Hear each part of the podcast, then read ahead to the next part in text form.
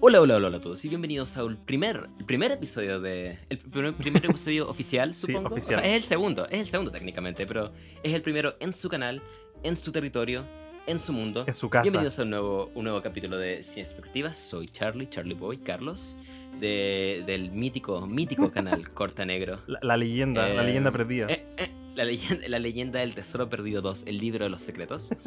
y me encuentro aquí con Kobo, Sí, del igualmente yo. mítico canal Baja frecuencia. Que estuve. ¿Cómo te encuentras? ha sido una semana agitada. Porque he estado en un proceso como de editar y sacar como tres reviews al día. Y Sí, este sábado y domingo no he hecho nada porque esto fue una semana de. O sea, fue un fin de semana a hacer otras cosas. Fui a un festival a ver a José González. No sé si lo, lo ubicas. en, en, campo abierto, ¿cierto? Sí, en campo abierto estuve ahí. Mm, Pésima organización, sí. terrible. Eso estuve viendo en el Instagram. ¿qué Sí, pasó? es que eh, supuestamente entrábamos con el carnet, donde tú, te- tú cuando compras la entrada tú te, te dan- das tu root, entonces supuestamente con solo el carnet de entradas y nos dicen, no, tienen que sacar la entrada y es como puta la wea. Más encima, eh, la entrada era más barata si llegas antes de las 2, entonces nosotros llegamos como justo a las 2 y era como puta, pero si voy por la entrada como que vamos a llegar tarde, es como... Ah, y más encima le preguntamos como a las redes sociales y todos decían, no, con el carnet, con el carnet. Y más aún, la comida terrible cara. Y tenían... Fue dentro de un parque pero en el lugar donde era el concierto había pastos sintéticos. Como, weón, tenía un parque muy la raja y pones pasto sintético que como que se calienta con el sol. Oh, Fue no. Terrible. Pero, don José. eh, o sea, igual, eh, no sé si tú escuchas a José González. O, o- No tengo, no tengo nada de cultura musical. de, así de más no que lo idea cacháis de, Walter. Mitty, que es esa canción del wow. Ah, wow". ok, ok, ok, ok. El tema es que él igual es muy piola, es como muy acústico, entonces igual escucharlo en un festival, como todos parados, viéndolos como muy latita, como... Es un tipo de música que es mejor escucharla como sentadito. Claro. Pero claro. se pasó bien igual. Bueno, el tema con, con las Ah, reviews es que en- en- est- estoy en un plan que es que quiero antes de que termine el mes sacar como mi video de fin de año, como lo mejor del 2017 y lo peor. Pero mi plan es que todo lo que aparezca en, ese- en esos videos esté antes como, como review. Mm, entiendo, entiendo. Entonces estoy como maratónicamente sacando reviews de todas las cosas que probablemente van a llegar a esas listas. ¿No has pensado quizás sacar como un video con varias reviews? Recuerdo que me contaste eso hace tiempo, que Sí. tenías- lo tienes como en tu. Sí, lo he pensado, pero el, el tema es que como que le estoy dando prioridad a los que ya tengo editados. Como ya tengo muchos, o sea, más que editados, grabados. Ah, Como que grabé muchos videos extra, entonces esos los tengo como en prioridad. Además de como eh, reviews de cosas que están saliendo ahora, como review de lo que fue Creed, Mary Poppins, Dragon Ball. Eh, espero que el día que está saliendo este podcast haya, salido la review de Glass, de la que estamos a estar hablando. Uh, uh, Quedar eso- mucho- eso va a ser un, un tema muy extenso en el podcast de hoy, probablemente. Sí. ¿Y tú cómo, cómo estuvo tu fin de semana? Que Oh, eh, bastante bien, de hecho. Eh, bueno, vi todo lo que no había visto hasta ahora. Vi Mary Poppins, vi Creed, así que puede que les comente un poquito rápidamente qué pensé. Est- est- estaba tratando de conseguir unos cables y un equipo para poder empezar a hacer vídeos de nuevo esta semana. Pero fue un poco caótico con el trabajo, con estas nuevas películas que quería ver, otras en Netflix que quería ver y no tuve, no tuve tiempo. Pero espero, ojalá esta semana, ahora sí que sí, eh, It's Back. Cordonero, It's Back. todos los fanáticos que te llevan como años esperando Corta Negro, ahora por fin van a tener ese, ese reencuentro. Sí, Corta- Corta Negro es como Tool. Como que si- Claro, siempre claro. dice que va a volver, no, no vuelve. Em, eh, en, en uno de los videos que hicimos para baja frecuencia, recuerdo alguien comentó como, oh, la review de Planes de Corta Negro, eso era épico, o algo así, algo así. Y, y fue como, oh, ¿alguien recuerda eso? No puedo creerlo. No puedo creer que alguien recuerde esa review de Planes. Que la recuerda con cariño. Y con cariño. Como que sufrió el o día sea, que la bloqueaste. Sí, eh, bueno, ahora todos los, si están escuchando todos los, todas las reviews antiguas están de vuelta eh, públicamente, están en una playlist en el canal. Porque, o sea, la, la- razón por la que las quité era porque cuando empecé a hacer video ensayos encontré que no iban con el nuevo estilo en el canal. Y quería, quería darle como un giro, pero no pude continuar con eso por razones de tiempo. Básicamente volví a, a trabajar a la universidad, a hacer trabajos extra para conseguir dinero, porque necesito comer también. y, y, y ahora ya honestamente ya no me importa nada, solo que vean todo, me da lo mismo. De Welcome to the Cringe. Hay, Maravilloso. hay, uno- hay unos videos muy cringe. Pero eh, a los que vinimos el día de hoy. Sí, hablar de ¿Cuáles un, son? un par de noticias que salieron. va- varias noticias, de hecho. Tenemos unos Claro. trailers y un par de noticias sobre futuras películas. Yo creo que primero cortar por lo, por lo bueno, lo lindo. Ujú. A lo que creo que a los dos nos emociona. Que es que va, Ujú. las próximas dos Misiones Imposibles las va a dirigir Christopher McQuire.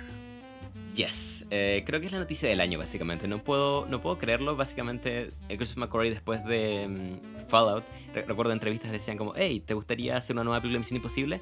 Y él respondía como, eh, preferiría morirme antes que volver a acercarme a grabar una de estas películas de nuevo. Pero supongo que con el tiempo ya, bueno, eh, vio la recepción de la gente que tuvo a la película, eh, una- la recepción tanto monetaria como crítica a la película. Y parece que se entusiasmó y va por ya su cuarta Misión Imposible. Sí, su tercera y cuarta Misión Imposible. Sería interesante, o sea, em, ¿co- ¿qué opinas tú primero de Rogue Nation? ¿Cómo crees que se rankea en general entre las misiones imposibles? Em, Rogue Nation creo que de la nueva trilogía es la peor, pero aún así creo que es una excelente, excelente película de acción. Eh, tiene es- escenas muy, muy memorables como la de la ópera, eh, la del avión.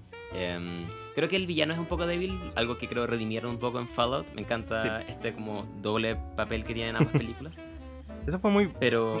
Lo ujú. encontré muy bacán porque, o sea, si yo tuviera que analizar todas las misiones imposibles como buenas, onda, literalmente todas menos como la segunda. Menos la 2. Sí. em, No, no, no, yo, no creo habla- que, no hablamos de la 2. yo creo que Rogue Nation es mi menos favorita, como si la comparo con Ujú. la 1, la 3 y la 4. Que hasta, como hasta Mm. las 5, la, la 4 era como la indiscutiblemente mejor, desde mi punto de vista. Sí. Y Rogue Nation fue como, ya, es muy entretenida, pero siento que es la menos innovadora, como entre. Porque cada una tenía como su propio estilo y como que Christopher McQuarrie no siento que hizo algo tan innovador con Rogue Nation. Entonces cuando dijeron, ah, Ujú. él va a hacer Fallout, yo pensé, mm, porque yo había escuchado que Tom Cruise decía que. Creo que él es productor de esta franquicia. Y él decía Yes. que él quiere que, quería que todas las misiones posibles las dirigiera alguien distinto. Claro. Y eso igual se- se- como que siento que enriqueció mucho el universo porque hasta las 5, o sea, hasta las 4, me parece que todas tenían un sello muy distinguible, incluso aunque- la 2 fuera como la más coja, igual era muy distinta al resto. Y la idea de que volviera, Fallout la volviera a tomar este tipo, pensé, "Mm, ¿será, será lo correcto, pero viendo lo, lo extraordinaria que fue Fallout, pienso, denle, denle todas las películas que quieran a este hombre. Creo que eh, McQuarrie y, y Tom Cruise son como muy buenos amigos ahora. Creo que mm, él lo trajo para ayudar en el guion de Top Gun 2. Creo que lo ayudó a escribir The Mummy también. Que bueno, algo bueno habrá hecho con esa película. No, no la he visto, de hecho, pero... ¿En serio? eh, no, no la, eh, no la vi en su momento. Bu- Pero tengo muchas, muchas ganas de verla. Buena no es. He, Eso, he- he- he escuchado terribles, ¿sabes terribles cosas. eh, me voy a desviar un poco el tema. Yo creo que de Mami hubiera sido menos mala si no hubiera intentado atarla con hacer esto, este, este, el, el Dark Universe. sí, como el efecto DCU de... Eh, Dark, Dark Universe TM. Sí, porque ah, ah, hay como, como que siento que la trama no era tan mala, pero hay una escena en particular, ¿cómo se llama esto? Em, en que intentan atarla como con Mr. Jack and Hyde. No me acuerdo cómo se llama ese, ese- personaje. Y como todo este universo, como, como el, el- el Nick Fury de este universo. Y eso es muy incómodo. como... mm, Era Russell Crowe, ¿no? Sí, y fue eso es, es muy incómodo, como que no, no tenía nada sentido con la trama. Era como, bueno, está la momia, pero acá aparece Russell Crowe como para explicarnos por qué eh, eh, va a haber una, un universo sobre esto. Eh, de hecho, no sé, que es- encuentro una mala película, pero creo que no es tan terrible como he escuchado. O sea, creo, que, creo que había potencial escondido, no creo que estuviera como muerta desde, desde el origen, como que he escuchado gente que pensó que esto siempre fue una mala idea. Yo creo que no, no era, no era tan mala desde, el- desde el principio. Eh, bueno, lo, lo último sobre la momia para volver a Misión Imposible. em, creo que lo único que amo, amo de todo eso de la momia y el Dark Universe es que salió esa foto con el cast del Dark Universe. Está como Sofía Boutella, está Johnny Depp, está Tom Cruise. Y eh, tengo un particular amor por todos esos como proyectos que anuncian y que alcanzan a salir promocionan como material promocional al público y que al final terminan fallando. Como eh, tenemos New Mutants, tenemos esa foto del Dark Universe. Pero Eh, New, New Mutants, de hecho, tuvo hasta, hasta tráiler. Hay un tráiler de New Mutants y Hace no como- es un mal tráiler, creo yo. Y hace como dos años que hay un tráiler. Es como... ¿Qué tanto tenían grabado esta película antes de que yo, como que decidieron, saben que esto no va a funcionar? Pateémosla hasta el infinito.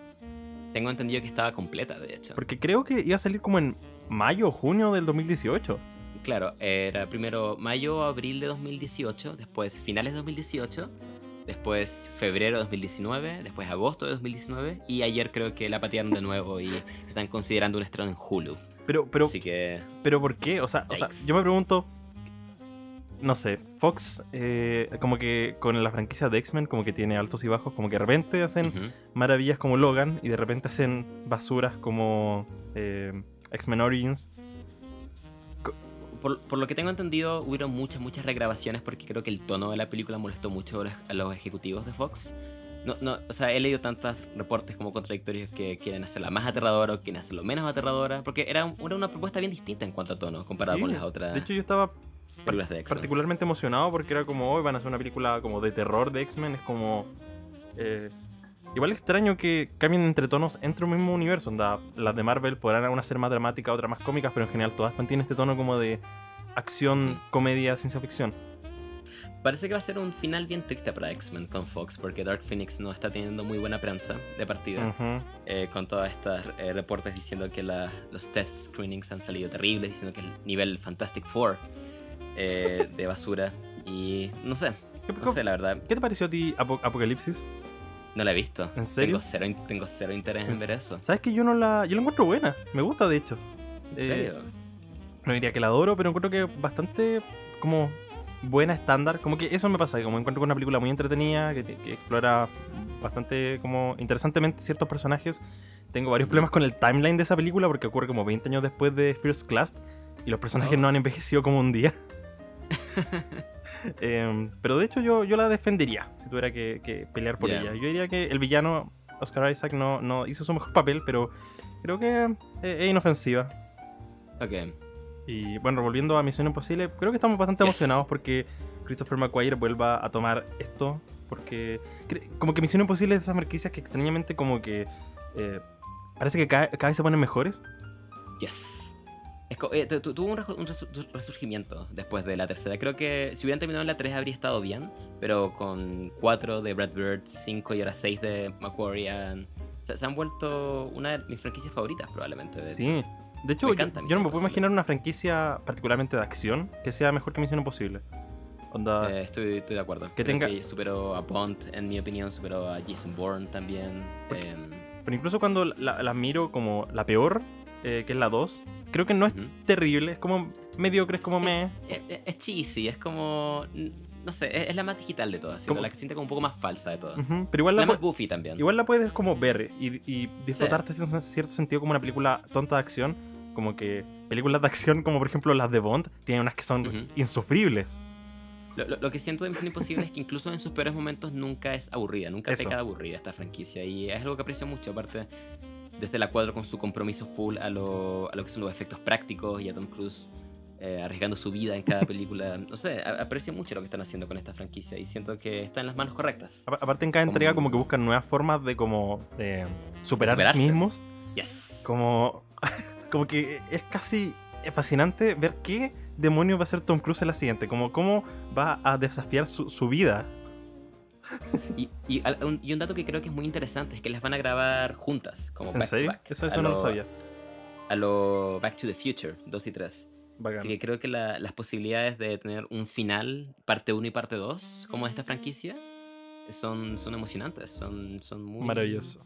Me Muy parece maravilloso. excelente considerando que em, tuvo, tuvo muy buenas críticas Fallout. Entonces yo creo que Yes. y, no sé exactamente qué también le fue monetariamente, onda, en términos como del año en qué lugar cayó. Les fue, les fue muy bien. No sé el lugar del año, pero para ser una película muy cara, de hecho, de hecho costó sobre 250 millones, creo. Eh, les fue bastante bien, por lo que tengo entendido. No, no, Pa- Paramount no perdió dinero con esta Entonces, película. Considerando eso, como que yo pienso que es- pensaron, saben que a la gente de verdad le gusta eh, Misión Imposible, así que hay que hacerlo con todo. Y, y esta, como tú dices, eh, T4 probablemente sea como parte 1 o parte 2. Ujú. Y wow, muy, Eh. muy emocionados por lo que pase con Misión Imposible. 791 millones eh, Fallout mundialmente. Great. Ok, qué fuerte que yo pensé que habría alcanzado el, la barra del billón. Considerando que Aquaman pasó esa barra. Bueno, es que Aquaman. eh, eh, De hecho, es chistoso, pero Aquaman es la única película de, de DC que ha pasado el. O sea, no de DC, pero de como de este universo de, de DC que Claro. ha pasado esa, esa barra. ¿Quién, quién lo habría pensado? ¿Quién lo habría sospechado? Creo que todos nos habríamos reído de eso si lo hubiéramos escuchado hace unos 6 meses atrás, probablemente. Ay, ay. Bueno, Bueno, pues. hay otra película que anunciaron también. Yep. Perdón, te interrumpí eh, brutalmente, lo siento, Cobo. Está bien. Eh, tenemos Ghostbusters 3, dirigida por Jason Reitman, hijo de Ivan Reitman. ¿Qué opinamos de esto, Cobo? Uf, eh, estoy confuso. Por un lado, no quiero otra Ghostbusters, como que no la quiero. Eh, no sé qué opinaste tú, creo que lo conversaba en un momento, pero creo que a ambos no nos gustó la nueva Ghostbusters. Em, de hecho, nunca la he visto como. en- eh, sé que he visto el 90% de esa película en partes. nunca la he visto entera, pero tengo un buen, un buen- una buena idea de lo que es y no soy el mayor fan de esa película. Em, Bueno, con- con- sien- Ujú. no sé. No sé, siento que como que dañó un poco la marca, siento. Y siento que una Ghostbusters 3 tan pronto de, de, las, de las casas fantasmas, eh, siento que por un lado ignorar esa, esa película tan reciente es un poco feo. O sea, no, no es que no se haya hecho antes, hay películas que han ignorado precuelas anteriores totalmente, a los Ajá. Terminator o a los, a los Genesis. Ujú. Em, pero, no sé, se, se siente desesperado un poco por parte de Sony de tratar de sacar esta franquicia y meterla como en, la- en las gargantas de la gente a como de lugar. Siento que si hubieran anunciado esto en vez de Las Casas Fantasmas en su momento me habría emocionado más. Lo que me emocionó una nueva película de Paul Feig, que no es un director que, al que le tengo mucha estima personalmente. Pero, no sé. Y sobre todo todo este rollo que bueno, anunciaron que va a ser eh, dos niños, dos niñas. eh, eh, a lo medio Stranger Things, el teaser se me hizo un poco nostalgia ochentera. Estoy un poco cansado de la nostalgia ochentera. Sí. Creo que avancemos, avancemos, por favor. Me pasó, exact- me pasó eso viendo Bumblebee, que me gustó mucho, Ujú. pero siento que como que los 80 estaban como, como porque sí, ¿no? No, no sentí una justificación verdadera por qué poner los 80 en esa película. Como, a- a- m- me quedó muy grabado en la cabeza una escena en que sale como eh, Save, Save a Prayer de Duran Duran en una escena X. Como no está nada pasando, es como, bueno, escuchemos esta canción de Duran Duran porque todos aman los 80, ¿no? No, los 80 Ujú. fue una genial época, chicos.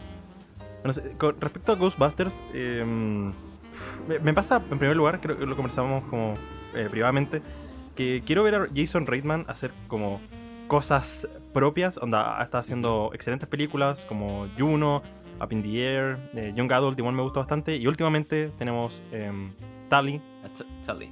Entonces, él está haciendo cosas tan interesantes que no, no veo por qué se va a amarrar a algo más encima como...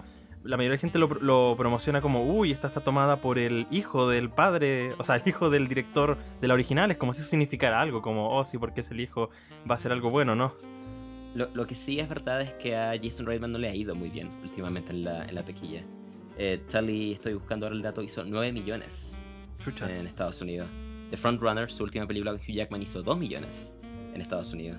Y de hecho, la última película que, de él que superó los 50 millones fue Up in the Air en 2009.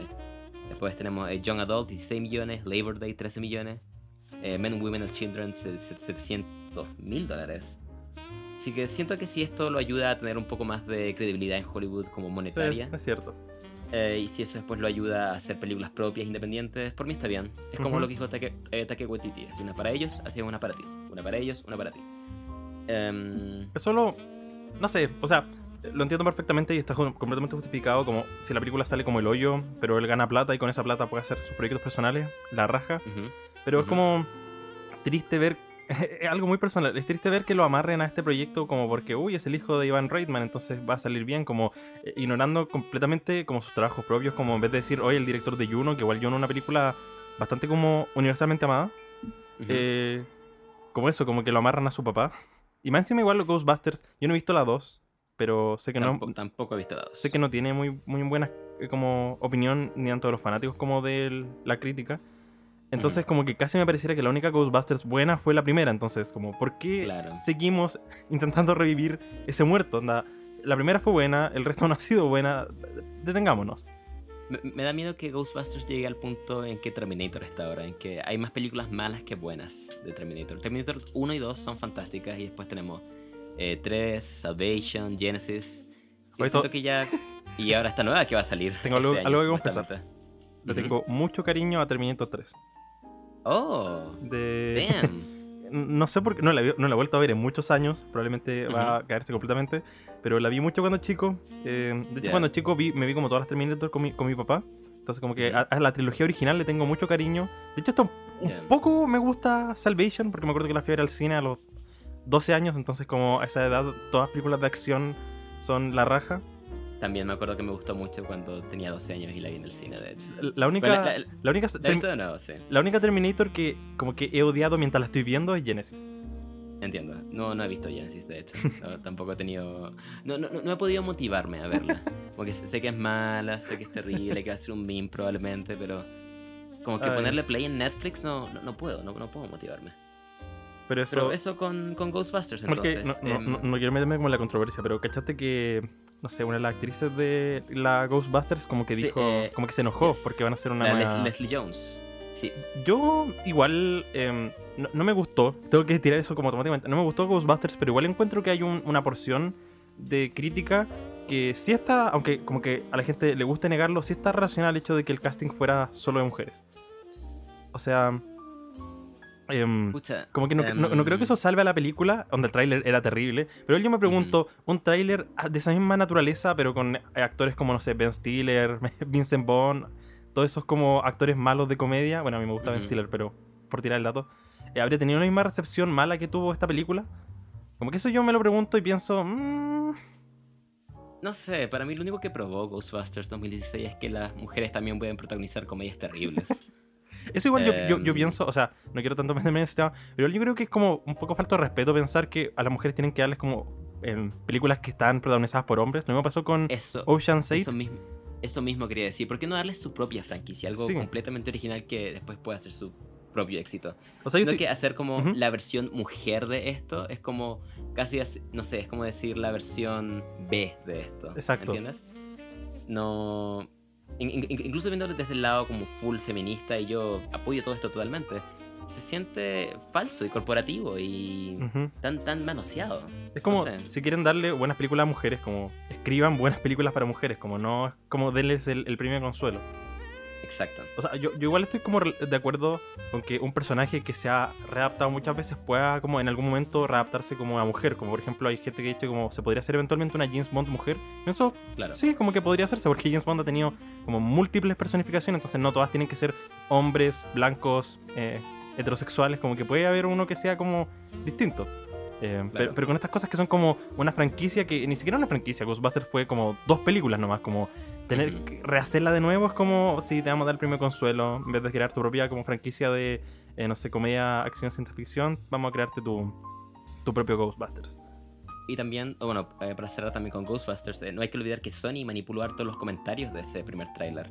Eh, hay hartos, hartos estudios que se hicieron del hecho de que Sony borró muchos los comentarios que decían, Mm. oh, no me gusta mucho el tráiler, y dejaron los comentarios diciendo como, oh, mujeres, oh, odio a las mujeres, oh". que también es un ángulo a considerar. Sí. Sony suen- suele manipular harto sus campañas de, de marketing de sus películas, como volviéndolos algo casi político. Me acuerdo cuando pasó con The Interview también, cuando Norcorea hackeó Sony y pasó todo esto, en el que de- ver The In- Interview se, se convirtió casi en un tema como, si eres patriota, si eres estadounidense, tienes que ver The Interview. Eh, pasó lo mismo con Ghostbusters y... Exacto. no sé. Pero bueno, eso. S- s- Siento que es Sony con el que tengo mayor problema. Te, te- que te- entiendo perfectamente. Los actores o los directores de- que estén involucrados con esto. Bueno, pa- pasando ya como que sacándonos Ghostbusters de encima, eh, tenemos un, un par de cosas, noticias, o más que noticias, como unos trailers que salieron este, esta semana. Así es, así es. El primer tráiler, o no sé cuál fue el orden, pero el tráiler que se- primero se me viene a la cabeza es el de Far From Home, de Spider-Man. Ujú. Primero me gustaría saber qué opinaste. Yo, de hecho, hoy, hace ya tres horas, vi Homecoming de nuevo. ¿En serio? Porque le estaba dando la tele y fue como, ah, veámosla. la, la vi me. Ya me había gustado la primera vez, pero ahora como que sentí que la vi de forma distinta. Fue como, oh, en verdad, esta es una película como adolescente. como Es como una comedia de adolescentes, pero con superhéroes encima. Que funciona muy bien como película de adolescentes. Y. De hecho, hasta creo que un poco molesta la parte de los superhéroes, pero. eh, Ujú. me, me divertí mucho, la encontré muy entretenida. Eh, Estoy opino lo mismo, creo que es una película de John Hughes de Marvel, me encanta eso. Eh, y lo mismo, siento que si fuera una película, so- podría haber una película solo de este Peter Parker, como solo en la escuela, eh, andando con sus amigos, teniendo problemas de no poder, no sé, llegar a tiempo a clases, me encanta eso. Me, me encanta esa, la pequeña escala de Homecoming. Lo que sí ahora con Far From Home, esperaba que quizás se expandieran un poco más. En- encuentro que esta pequeña escala funcionaba muy bien en Homecoming, pero viendo el trailer de Far From Home no me... No sé, no me... No me tinca, no me... Al- no sé. algo, algo que me llama la atención, que no me gustó, no me, no me gusta estas dos películas, que se tomen el título tan literalmente. Como la primera Homecoming, ah, ya van a poner la fiesta de Homecoming. Y ahora Far From Home, ya va- se van de viaje a Europa. No sé, a, a- a mí igual me gusta, eso me parece divertido un poco. O sea, como que cuando yo primero veo los títulos, como, ah, un título como metafórico sobre lo, eh, no sé, X motivo, pero es como, ah, ya, enviémoslo a Europa. es un pequeño como nitpick, pero como que me llama la atención. En en todo caso, duda, ¿qué clase de viaje escolar es a Europa? Y yo lo más lejos que fui fue como a la, a la granja educativa en Peñalolén, donde toqué una vaca una vez. La cagó. Eh, O al cine a ver eh, Cruzada, donde en la parte una escena de desnudos, todos mis compañeros estaban como ¡Woo! gritando, estábamos en tercero básico. Y estaba como, solo quiero ver esta película. Lo, lo único que yo vi alguna vez como, como, como colegio fue la era el hielo 3. Qué, qué, qué bonita Lo siento. experiencia. Lo siento tanto. Y, y siendo chico la odié, de hecho. Son películas que como que te- marcan porque cuando, cuando algo no te gusta cuando eres chico es porque de verdad está, está, está mal. Sí, sí. Em, bueno, respecto a Far From Home, me gustaría saber primero, ¿qué opinas de Jake Gyllenhaal como misterio? De- Me encanta. Me encanta Jake Gyllenhaal como misterio. Creo que es lo mejor, mejor del tráiler y creo que va a ser de las mejores partes de la película. Eh, no, no, no querido investigar mucho sobre la trama, pero salieron otros reportes sobre su rol y tendría, ah, al menos en primera instancia, en la película, en el primer acto. Y me gusta dónde lo están llevando. No, bueno, disclaimer, no tengo idea de Spider-Man de los cómics. Solo, solo he visto las películas. eh. Todo lo que sé de Spider-Man lo sé de las películas. ¿No viste la serie Y me animada los encanta. 90? Eh, tampoco. Uh, ya, ok. So- solo, solo películas. Y me, me encanta el concepto de este hombre en una pecera. que es como un, es como un bootleg Doctor Strange. Me encanta, me encanta. Amigo, eso. Em, me gusta mucho la idea de que eh, hayan llevado este personaje a la pantalla porque es un personaje que en cómic y, y, bueno, en la teoría es tan ridículo que siento que solo Marvel, solo este Marvel podría como hacerlo funcionar. Em, tengo un poco problemas con la edición del trailer. O sea, bueno, los trailers de Homecoming no eran muy espectaculares tampoco. Creo que Sony no es el mejor haciendo trailers en general. Em, y creo que... O sea, bueno, ¿qué opinaste tú del trailer en general? No, no, no, no sé. Ah, mm, no me llamó la atención. O sea, fue como, ok, es un tráiler. Eh, no, M- m- eh, no- me dejó frío un poco. Sí, no, no vi nada que me dijera como, ¡Woohoo! ¡Spider-Man! Como que siento que la quiero ver más porque me gustó mucho Homecoming, a por el hecho de que realmente el tráiler se vendiera bien a sí mismo. O sea, yo- algo que me llamó- cuando salió Venom, mucha gente se quejaba de que el tráiler no mostraba nada, decía como, muéstranos a Venom. Y es como, esas, son- esas no son las cosas que yo quiero ver en un tráiler, como, Sí. eh, yo feliz que a Venom no te lo muestren en ningún tráiler y tú sepas cómo es apenas cuando ves la película. Pero igual eh, siento que eh, se ve genérico. Eso es, mi- ese es mi, mi problema. Eh, Far From Home se ve como no, no siento que vayan a mostrarme una historia muy interesante, ni que el tono vaya a ser muy entretenido. Es como ajá, eh, un- una película eh, estándar de Marvel. Igual debo decir que creo que las cosas que más me gustaron de Homecoming son esas cosas que no puedes mostrar en el tráiler, un poco como ese humor extraño y un poco edgy, como odio decir edgy, pero por- ¿recuerdas por ejemplo la escena donde muestran como el programa de televisión que tienen dentro de la escuela, que son como unas horribles pantallas verdes que se mueven con Sí. un- unas ediciones muy locas, o no sé, em- em, Mary Jane Zendaya diciendo como, eh, esta, esta fiesta es terrible, como, tú también estás aquí, ¿lo, est- lo estoy? Eh, eh, Esos, como, esos pequeños detalles del humor que creo que no se pueden capturar muy bien en un tráiler que te quiere vender la película a la mayor cantidad de audiencia posible. Es cierto. Pero em, siento que sobre todo después de Endgame, em, no sé si puede- puedo pasar algo que al menos se ve en este trailer, algo tan genérico. Sino que después de Endgame, si nos vamos a algo muy loco o algo muy como out there, no sé si puedo seguir con Marvel después de esto, porque después de una conclusión que al menos por lo que sé va a ser tan, comillas, definitiva, volver a lo mismo después de eso me sentiría un poco como vacío, un poco, o sea, un Sí. poco decepcionado. No sé si tú cachabas, pero Marvel no quería sacar este tráiler. Claro, Marvel quería tirarlo muy tarde porque mm, tira, como que mata la ilusión de Endgame el- este tráiler, entre comillas. Pero Sony con como con des- creo que después de Venom están como saquen el tráiler, saquen el tráiler, como ayúdennos, sálvenos, ayúdennos. Así que como que Marvel tuvo que sacar el tráiler como para causar expectativa por esta película y eso igual diluye, es, es triste, pero diluye como el impacto. O sea, todos sabemos que Spider-Man iba a volver, pero eh, diluye el impacto de Endgame saber que al final igual van a estar como, uh, vacaciones. Eh, claro, nos- o sea, no- no- nosotros sabemos igual, porque igual estamos como atentos a esto y sabemos como somos suficientemente cínicos para saber que no van a matar al personaje más probablemente recaudador de la historia del cine en cuanto a superhéroes. Pero no sé, me imagino si fuera un niño, si tuviera, no sé, 10, 15 o 12 años y viera este tráiler, estaría como, ah, pero, em, pero en Infinity War, él, eh, ah, ah. Igual, igual me gustan ciertos como gajes, como cosas con las que los fanáticos han, ¿cómo se llama esto? Eh, han festinado respecto al tráiler, por ejemplo, en una escena en que dice como em, que no quiere llevar el traje a Europa. Y la gente dice como, no lo quiere llevar porque le recuerda a Tony Stark y Tony Stark muere en Endgame. ¡ah! Y es interesante sa- sacar esa, esa- esas em, conclusiones a partir, a partir del tráiler. Me- han contado mucho todas las teorías que dicen que esta película es una precuela a Infinity War. Que no, no, en realidad él está en el, en el, en el bus al inicio de Infinity War porque está volviendo de su viaje. A pesar que él claramente dice como, ah, fui al Museo de Arte Moderno de Nueva York en, en la película. Y, Sí. o sea, o sea, bueno, me dejó un poco frío el trailer, supongo que esa es la conclusión. No me, no me mata, pero confío en el, Confío en confío en el Watts equipo, y crea- en equi- el equipo confío en creativo. Watts en en el equipo creativo detrás de la película, es verdad. Y aparte Jake Gyllenhaal, yo creo que él, él siempre, nunca creo que he visto una mala película de él. O sea, incluso la- en las películas que he visto que son como malas, él es muy carismático y muy entretenido. ¿Viste, ¿Viste Príncipe de Persia? Así que sí. Y Oh, muy bien. muy bien. me gusta él en esa película, de hecho. creo que De lo hecho, sí, único- es, lo, es lo mejor, es por lo- lejos. Sí. Recuerdo cuando chico, eh, típico que se decía que to- todos sabemos que las películas de videojuegos eran malas, pero muchos amigos me decían, no, pero es que Príncipe Persia es buena, esa es la única buena que hay. Y la vi. y, y no, no es buena.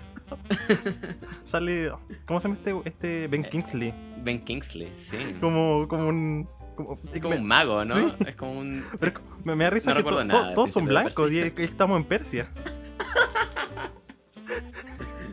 God damn it, Hollywood. Pero... Whitewashing. Pero, bueno, es sobre Far From Home. No sé qué más podemos eh, meter eh, encima. Ah, que, que creo que está bien por Far From Home.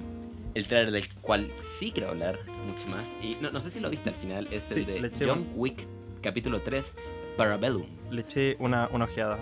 Y ¿Qué te, qué te me, me emociona, pero siento que igual no. es- eh, ¿cómo, ¿Cómo decir esto? Em, no me acuerdo lo suficiente de la franquicia John Wick. O sea, me gustaron mucho. las, las dos me han gustado caleta. Pero mm, no, no me acuerdo en, en qué lugar estamos. Entonces siento como, oh, sí, lo están persiguiendo. Y se ve muy parecida a las anteriores. Lo cual es Mm, bueno porque me gustaron entiendo. las anteriores, pero. Ajá. Es un Creo, trailer. creo- creo- creo- que la razón por la que me dejó muy hype, muy, muy hype este trailer es porque yo vi John Wick 1 y 2 hace muy poco. Hace como dos, dos o tres semanas atrás, por primera vez. Ujú. Entonces tengo la 2 muy fresca aún. Y bueno, voy a hacer un poco de spoilers del final de John Wick capítulo 2.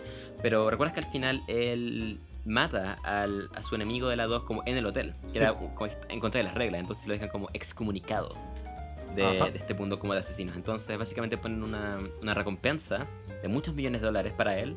Ujú. Donde todos los asesinos de Nueva York están buscándolo. Y la película termina ahí, con él como, oh, te voy a dar como una hora de... para que puedas escapar, como una cortesía profesional. Y la película termina con básicamente todo Nueva York quiere matar a John Wick ahora. Lo que me parece un genial, genial punto para partir esta película. Y creo que promete harto esta película. La 2, no, no soy el mayor fan de la 2. ¿En serio? Creo que la 1 ¿De- la 1 es un 4 de 5 para mí, la 2 es un 3,5 de 5 para mí quizás. ¿En serio? A mí me gustó más la 2 que la, que la 1. Pero debo decir que me dejó más entusiasmado por una tercera, mucho más que lo que la 1 me dejó entusiasmado por una segunda. Te entiendo. Lo que me encanta de estas películas es cómo están dirigidas. Creo que una acción muy refrescante Ujú. en que puedes ver a. Como que yo me cuesta saber en qué momento meten a los dobles de Keanu Reeves porque está tan bien fluida toda la acción, anda el movimiento, Ujú. todo el trabajo técnico es, es- es muy entretenido. Onda, me acuerdo que vi John Wick en el cine y estaba ahí como al borde de mi asiento viendo, sí, sí, pégale, sí. Es, es, es- es maravilloso lo que puedes hacer cuando de verdad a un director le importan sus escenas de acción y de verdad las quiere comunicar claramente. Porque, no sé, tienes por ejemplo. eh, ¿Recuerdas ese meme de Taken 3 en el que hay una escena en la que Liam Neeson tiene que saltar una cerca y son 12 cortes? solo para que Liam Neeson pueda saltar una cerca. Y, te- y aquí tenemos aquí tenemos maravillosos planos secuencia de, Keanu Reeves eh, disparando y, y usando espadas y no sé, me encanta, me encanta, están muy bien muy bien hechas y creo que la 3 promete quizás ser la mejor de todas, no sé. la, la 3 sé, está, está dirigida al mismo tiempo que dirigió la 2, ¿verdad? Yes. Porque sé que la 1 la eligieron dos personas y el, el otro que es David Leitch, que luego fue a hacer eh, Atomic Blonde, De- que era como John Wick pero mujer, y, de, y. Deadpool 2, que Ujú. creo que a ti te gustó mucho, a mí, Me gusta mucho. a mí, a mí me, me decepcionó un poco, pero igual la, la disfruté. Eh, encuentro que... Eh, este- que- este- que- dime. Eh, no, eh, te, te- te quería preguntar, ¿qué opinaste de Atomic Blonde? No la vi. Es que Oh, damn. me, me, me, me dejó como... ah. O sea, no, no, no, como que al momento de tenerla descargada y decir ya, voy a ver estas películas, pensé, "Mm, ah, pu- puedo sobrevivir sin verla. Entiendo. A mí me decepcionó mucho Atomic Blonde, de hecho es como un 2 de 5 para mí quizás. Eh, el final es genial, el final es lejos lo mejor que es lo que te muestran en el teaser trailer, pero me dejó muy muy decepcionado esa, esa película. Me encanta eso, que el final ahí estaba en el, en el teaser. Oh sí, y es la mejor escena de la película también. ¿Ya? Pero estoy, estoy emocionado por, por John Wick 3.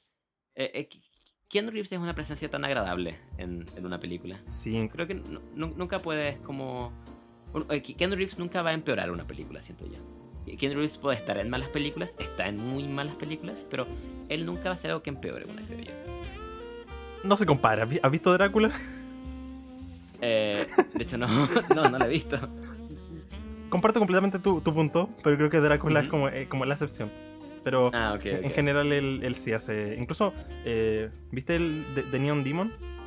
Sí, me tiene- encanta. tiene una participación muy corta, igual es tan carismático. Él es una tan buena persona, Sí. como que me encantaría pasar el rato con Keanu Reeves, como que venir a mi casa y conversar con él, como que siento que debe ser tan agradable, un, un tan buen tipo. Me, me, me tinca el tipo de persona con la que es muy sencillo como sentarse a conversar y estar horas hablando con él. Hasta, hasta ¿cómo se llama esta, esta película de mierda? Knock Knock. Knock Knock, uy, Jakes. Es, En, el- en Chicureo la grabaron, de hecho, esa película. En- Amo eso. en Chilito gra- grabando eso. Amo la- las referencias a, a- a Chile de esa película. Hay, hay una escena donde hablan de... mm, Francisca Valenzuela. em, Francisca Valenzuela, sí, Jakes. Maravilloso. Es- esa, esa nueva artista indie... Esa... No, no, no me acuerdo cómo era, pero era algo así, ¿no? Le decían algo como Fran, Fran Valenzuela grabó esta canción a los 15 años. Es como verdaderamente talentosa, una, una prodigio musical. Ay, A, a mí me gusta Fran Valenzuela, pero eh, creo que creo que técnicamente se puede, se puede considerar product placement en una película. em, supongo. O sea, ¿ha- ¿habrá, ¿crees que Francisca Valenzuela pagó por estar ahí? No lo sé, pero fue, este fue algo nada que ver, como de la escena. Lo, lo- lo único que me da pena es que se juntó con esa, esa pandilla chilena, la de los Nicolás López, los... em, co- co- co- to- to- todo ese mundo como de sobras. Hoy viste cómo se Le- llama esto? eh, Aft- After After Aftershock. La, me encanta esa película. ¿En es serio? tan- o, sea, o sea, me encanta irónicamente esa película. ¿Sabes que Pero eh, creo, creo que es de las mejores comedias chilenas del jamás hechas. ¿Sabes que yo creo legítimamente que Aftershock es la peor película chilena alguna vez hecha? ¿En serio? Sí, donde estuviera que. no- no, en realidad no sé si técnicamente cuenta como película chilena. Fue grabada en Chile por un director chileno, así que supongo que Ah, sí. Creo que es producida por chilenos, así que yo diría que sí. Una coproducción. Pero encuentro que. O sea, sí, es muy chistosa. Es definitivamente divertidísima, pero Ujú. hay, hay tantas cosas pasando en esa película que podría diseccionar. Como cada minuto está tan mal en esa película. Una escena en que, como que. Eh, Vamos a hacer spoiler, pero no sé si alguien en el mundo tiene Sí. intenciones de ver esta película. Una escena en que como que descubren que los malos son malos porque llevan tatuajes. Es como, llevas tatuajes. Y es como que ha- hacen como, como que suman uno a uno. Es como, oh, deben ser criminales del... Más encima me gusta como la mitología de cómo juntaron todos los desastres de- que pasaban en Chile en un, en un lugar. Como que en Chillán se salieron la gente de, lo, de la cárcel, el maremoto, el terremoto, todo en Valparaíso. Aunque nada de eso pasó en Valparaíso, pero ya todo pasó en Valparaíso. El, el- el- plano final de esa película es una obra maestra, creo yo. E- Ese último plano, es- ese corta créditos es. ¡mua! ¡mua! O sea, la, la- la- la- razón por la que creo que le tengo un poco de cariño a Aftershock es porque sino que se toma tan en serio que no puedo evitar reírme de ella. Ay, lo, lo otro que ha- Creo- lo otro que ha dado de Aftershock es ver que la, la película parte como a, la, como a los 45 minutos. Sí. Y por 45 minutos estamos junto a El Condoro y Ariel Levy hablando un inglés como el pico. Y de repente sale Selena Gómez. Sí, ¿Por ¿sabes? Hay un cameo. Y como que no lo pesca, ¿eh? ¿o no? Está como en una fiesta o algo así, no me acuerdo. aparece como por 5 segundos. Y esta película la promocionan diciendo, oh, sale Selena Gómez. ¿En serio? Sí, me acuerdo, me acuerdo Oh, un momento, oh, no. o sea, acá, acá en Chile decían como, oh, una película chilena donde sale Selena Gómez, así como una, una, una top tier star. Es es el equivalente a su cameo en Spy Kids 3 Game Over. Oye, pero, ese- puta, O sea, ¿recuer- ¿Recuerdas a Selena Gómez en Spy Kids 3? Sí. Amo, amo, amo. No sé si. Aún no, no me decido si irónica o no irónicamente, pero amo la franquicia de Spy Kids. Eh, Spy Kids solo he visto la 3 y la 4, de hecho. ¿En serio? creo que Yo son las peores probablemente, yo pero nunca le tengo visto la mucho 4. cariño a la 3. Le tengo mucho, mucho cariño a la 3. Creo que es una, una obra maestra. Creo que fue la primera película en mi vida que vi en 3D. Así que Wow, ¿en serio? está como grabada en mi cabeza. De hecho, yo, yo tenía como un crush por la, la chica como digital de esa película. Oh, la... eh, don't fall in love with the game, Juni. I didn't even get her email address. Oye, Estabas como Juni al final de esa película. I didn't even get her email address. exacto. Igual que yo, yo amaba cuando chico las. No sé qué. Había, ese- hay un estudio que produjo todas estas películas de Spy Kids, pero yo cuando chico amaba las aventuras de Shark Boy y Lava Girl. La Wow. amaba, onda. Si hubiera, teni- si hubiera tenido un letterbox 5 de 5 y favorita. Pr- primera, primera, primera plana de mi, de mi perfil. Oh my god. Oh Dios. Qué, qué maravillosa Hay, época. hay- hay- hay un momento en Spy Kids 3 que me encanta mucho, es cuando están en la. como surfeando en la lava. Y Ricardo Montalbán aparece atrás, como surfeando y dice. eh, Rip that wave, Juni. Y después solo se va. Eso es lo que me encanta de esa película, como que Ricardo Montalbán aparece como intermitentemente en esa película, desaparece en algunas escenas y pues vuelve para darle consejo y después solo se va de nuevo. También esa, esa película tiene el manso elenco. Está Antonio Banderas, el Sylvester Stallone, Steve El Buscemi final es maravilloso. y Elijah Wood. Como, Somebody, somebody ring the dingster. pero Elijah Wood tenía como, no sé, 30 años, pero su, su personaje tenía como 15. Sí, y luce de 15, que es lo peor. él, él era como the guy. Sí. He's the guy. Y- y me, me encanta ese cambio. Como, como, resuelven eso es increíble. oh, como, como amo esa franquicia. Pero, El director de Alita Battle Angel. Próximamente, solo en cines. Dios mío. Creo que estamos con las noticias, probablemente, ¿no? Sí. Ah, yo quería decir una, una última cosa respecto a Aftershock, que esa película eh, tenía un presupuesto de 2 millones y recaudó 20 mil dólares. Ah, bueno, pero esa película igual la estrenaron en VOD y en cine al mismo tiempo. Así que puede que por VOD haya hecho. Pero eh, eh, di- di- distribuida por The Weinstein Me- Company en Estados Unidos. me encantaría saber quién, quién, eh, ¿cómo se esto? ¿Quién pagó, ¿Quién pagó por verla en cines? No, no, no, sino que. ¿cuánto- ¿Cuáles eran los peores como flaps chilenos? Yo creo que esa debe ser como, como top 1, ¿o no? No sé si alguna vez en- chileno se le ha dado tanta plata y ha fracasado tanto. Em, hay una película que se llama. Oh, no, voy a buscarla para el próximo podcast, pero era como de ir al espacio, me acuerdo. Y eh, creo que. Ah, se llama Chile Puede, si no me equivoco. Dios. Y, y creo que una película que tenía alto presupuesto. De hecho, creo, si no me equivoco, creo que eh, eh, Wera Digital hizo efectos para esa película. La compañía de Peter Jackson. ¿Ya? Y puede que ese sea uno. Me parece haber leído para que fue un flop muy gigante. Eso, eso me recuerda también que. No sé si ha hecho una película chilena que se llama eh, Mitos y Leyendas. Eh, Sí, con Badilla. Sí. Eh, Yes, me da mucha risa que esa película en su momento la promocionan diciendo, oh, no, la estamos haciendo con la misma tecnología que con, que- con la que se hizo El Señor de los Anillos. que es como pantallas verdes. Y Dios mío, esa película que se ve vieja. No es tan vieja, debe ser como año 2009. Bueno, igual, Eh. vieja, 10 años, pero Wow. Se- se- Oh, yo, yo- yo hubiera pensado 2003, de hecho. Pero bueno, creo que sí, oficialmente estamos, estamos listos con las noticias. Ahora vamos con la cartelera semanal de una película que te- tenemos extendida conversación sobre ella. yes, pero creo que partamos por la, por, por la más pequeña. Ah. Dejamos el, el plato fuerte para el final. Me parece bien. Em, esta, esta fue la película por la que nos conocimos, de Sí, hecho. fue la película que Esta nos es la- juntó. Esta es, la, esta es como el Nick Fury de, de este podcast. Yep. Eh, y se llama The Upside, protagonizada por Kevin Hart y Bryan Cranston, dirigida por alguien.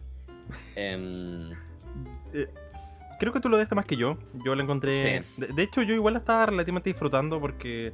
Como que Wow. pe- pensaba objetivamente, ya, esta película es igual a la anterior, así que igual, eh, digamos que si la anterior funcionaba, esta funciona. Hasta un momento me dije, me di cuenta, ¿sabes qué? No estoy sacando nada de esta película. Me podría ir ahora y haber tenido la misma Ujú. experiencia, que haberme quedado el resto. Y... oh, oh, bueno, de- de- de- demos un poco de contexto. Este es un Ah, sí. remake de la película The Untouchables, la película francesa que todas las mamás de ustedes aman, probablemente. Eh, to- todas las mamás aman esa película. Mi mamá ama esa película. Es increíble. Eh, bueno, eh, eh, ¿qué opinas de The Untouchables? mm, siento que me, me gustó Caleta la primera vez que la vi siento que cada año me gusta un poco menos. Creo que la tengo como un 3,5 en, en, en Letterboxd, probablemente Ujú. merece menos. Pero como que es una película inofensiva y disfrutable, como que hace todo bien en un sentido cómico, como que pues es una, es una feel good movie, como para verla y pasarla bien y disfrutarla. No, no, creo, Em, que merezca, creo- no creo que merezca ningún, ninguna décima que tiene en IMDb, que tiene como un 8.6 una wea así. Sí. ¿Tú- ¿A, a ti qué te parece? Em, bu- bueno, pueden ver mi, re- pueden ver mi review en cortanegro. eh, no, www.youtube.com slash cortanegro. Slash canal slash cortanegro. Em, recuerdo que eh, me decepcionó Caleta. O sea, creo que esperaba algo más por, por todo el hype que tenía, por toda esa puntuación en IMDB, que probablemente vi antes de verla. Y es como una, es como una comedia muy inofensiva, muy segura. Supongo que esperaba algo un poco más arriesgado, en general. Igual encuentro como. Me llama la atención y como que me da lata que mucha gente, cierto, que igual la, la sobrevalora. Me carga el término sobrevalorar. Quizá eventualmente deberíamos hacer eh, una conversación respecto a eso, pero no, no me quiero meter en eso ahora. Pero el tema es que. mm, ¿Cómo se llama esto? Em, siento que mucha gente que dice como, oye, es francesa, y automáticamente por eso es como, oye, estoy disfrutando cine francés. Uf, Uy, miren, mírenme. miren lo intelectual que soy. Y es como. ah, Me suena hipócrita porque sí la disfruté mucho, como que la vería y la pasaría bien, pero como dice, es una película muy inofensiva y que juega muy seguro sobre sí misma. Y esta película es exactamente, o sea, The Upside, el remake gringo, que los gringos hicieron porque no les gusta leer subtítulos. Em, solo existe por eso, y es la misma historia, solo que con menos carisma porque tenías a Brian Cranston ya Kevin Hart. Y Brian Cranston Creo- solo está usando su cara porque ni siquiera el cuerpo puede mover. Creo que esta película me hizo apreciar mucho más la original. En cuanto en que quizás no es la película más arriesgada o la película más eh, atrapante en cuanto a historia, pero es lo- el cast funciona muy bien en esa película. Y creo que ambos, eh, tanto Omar Sy como no me acuerdo el nombre del tipo que interpretaba al para el, el cuadrapléjico, ¿esa es la Ujú. palabra correcta? Lo siento, no sé hablar. Em, funcionaba, había mucha química entre ellos y la amistad entre ellos era muy, muy creíble. Ya. En cambio acá tenemos a Brian Cranston y Nicole Kidman como en, en piloto automático, como que no tienen ni idea de qué están haciendo, están leyendo sus líneas. Y apar- aparte la película como que eh, crea conflicto para resolverlo como en dos minutos. Exacto. Onda, me, Y- me quedó grabada una escena en que como que, bueno, no sé si es un tono spoiler, pero digamos que hay un conflicto porque el, el Kevin Hart como que se roba algo. Y como que cuando lo entrega pasan dos minutos y es como, ah, eh, bueno, los libros están para leerse, está bien. Es como, Creo- el conflicto, ¿por qué estás en esta película? a, a mí algo que, bueno, yo, yo la odié mucho más que tú, eh, la encuentro una película em, tan poco inspirada. No, no hay literalmente nada para notar en esta película, no, no, o sea, no hay nada único en ella. La fotografía es generiquísima, de hecho hay un punto en el que creo que Brian Cranston grita y como que el audio clipea, como que se pasa de los límites y suena como... Em, es como ese nivel técnico. em, el, la, la- la excusa, bueno, to- todos sabemos la típica excusa de cuando termina el segundo acto los personajes se pelean y es como el punto bajo de la historia. En, en esta película es la excusa más patética de una pelea. Es como esas peleas tipo malentendido, como si tan solo se sentaran a hablar, Ajá. podrían resolverlo todo. O sea, y honestamente, o sea, la vimos hace tiempo igual, como hace unas tres semanas atrás en la función de prensa. Sí. Eh, Big Boys, eh, Privilege, hashtag Privilege. y honestamente me está costando hablar de ella porque ya lo olvidé completamente. Eso es muy, muy olvidable. Eso me pasó igual, la encontré muy aburrida. Du- Es- es- dura estaba luchando contra el sueño. du- ¿Dura cuánto? Como dos horas. Y se siente Cerca cada minuto. horas, sí. Es. Es. No sé. No, no, no, no sé qué más decir de esta película. Es lo más genérico, es lo más aburrido. Alguien pagó 7 mil pesos por verla en el festival Weekend de. de Las Condes. Lo que lo siento mucho, personas que hicieron eso. Pues sabes que, sabes que googleé al director y hizo Limitless, la cual yo personalmente me gustó mucho, pero también hizo. Divergente, lo cual no me, no me, Ah. no me sorprende que este tipo haya dirigido esto. Recuerdo que la razón por la que fui a ver Divergente al cine es porque me gustaba una chica en ese tiempo y a ella le gustaba esa franquicia. Y fuimos a ver esa película juntos. Y después de eso, después de, hecho, eh, después de eso ya no me gustó más. Pero ella se gustó, ella se leyó los libros. Eh, sí, no, ella es de las que se los libros, como que se, como que se sabía los símbolos de memoria. Eh, de, de, de- de- hecho, aún soy muy buen amigo de esa persona, me cae muy bien, lo siento, Jocelyn. Dios- Pero. Dios mío. Eh, sí. Pero eso, no vean The Upside. em, No vean yo, The yo sé que Upside. mucha gente como que la está defendiendo porque es como, uy, no porque sea un remake es malo. Y ya tuvimos una conversación sobre los remakes, pero eh, esta película no hace absolutamente nada por ganarse su existencia, así que no la vean. No, no, no apoyen a Hollywood en este sentido. Y, y hay tantas películas buenas en cines ahora que siento que ver esto es como. Es probablemente, yo diría que es lo peor en cartelera ahora. Sí, probablemente. Aunque, ¿cómo se llama esto? Esta película eh, tiene fecha 2017 y salió recién Sí, la- ahora. ¿Por La qué? estrenaron en el Festival de Toronto en 2017. Después estuvo guardada por un año y la pusieron para 2019 estrenó en Estados Unidos y en ¿Y Chile. por qué tanto como tan pocas peles tenían a esta cosa? Probablemente estaban esperando un tiempo en el que estuviera bien vacía la cartelera y pudieran votar esto. en- Pero le está yendo, ojo, le está yendo bien en Estados Unidos. Sí, pero, o sea, sé, que tiene como el top 1 en box office, pero eh, Ujú. como no es lo que estaban esperando. Onda, creo que como 20 Claro. millones primer fin de semana. Lle- Lleva 43 millones hasta ahora con, con segundo fin de semana han tomado. Entonces, hmm, no, no sé, no sé cuánto habría sido presupuesto. Probablemente lo va a hacer de Eh, vuelta. tre- 37.5 millones del presupuesto. Lo, estoy viendo, no es que me lo sepa de memoria, lo estoy leyendo ahora. Me sé de memoria todos los datos sobre The Upside. Ese, ese es mi don. Y bueno, y para finalizar también Kevin Hart, eh, hay una escena en la que, a ver, que- que- creo que lo hablamos en nuestras reviews de Letterboxd, em, que hay una escena en la que em, eh, como que tiene que ponerle un catéter en el pene de, Brian- de Brian Cranston como parte de su trabajo y está como, "Uy, uh, it- it's a dick, I don't, I don't- I'm not gay, bro, sorry, no homo. Y bueno, después pasó todo esto de los Oscars también. Que, Hace, que- hace mucho lo- sentido. Lo, lo- lo que es gracioso, porque esto fue filmado hace tanto tiempo atrás y siento que como que ¿Está- están corrobora tanto. Ay, ay, ay.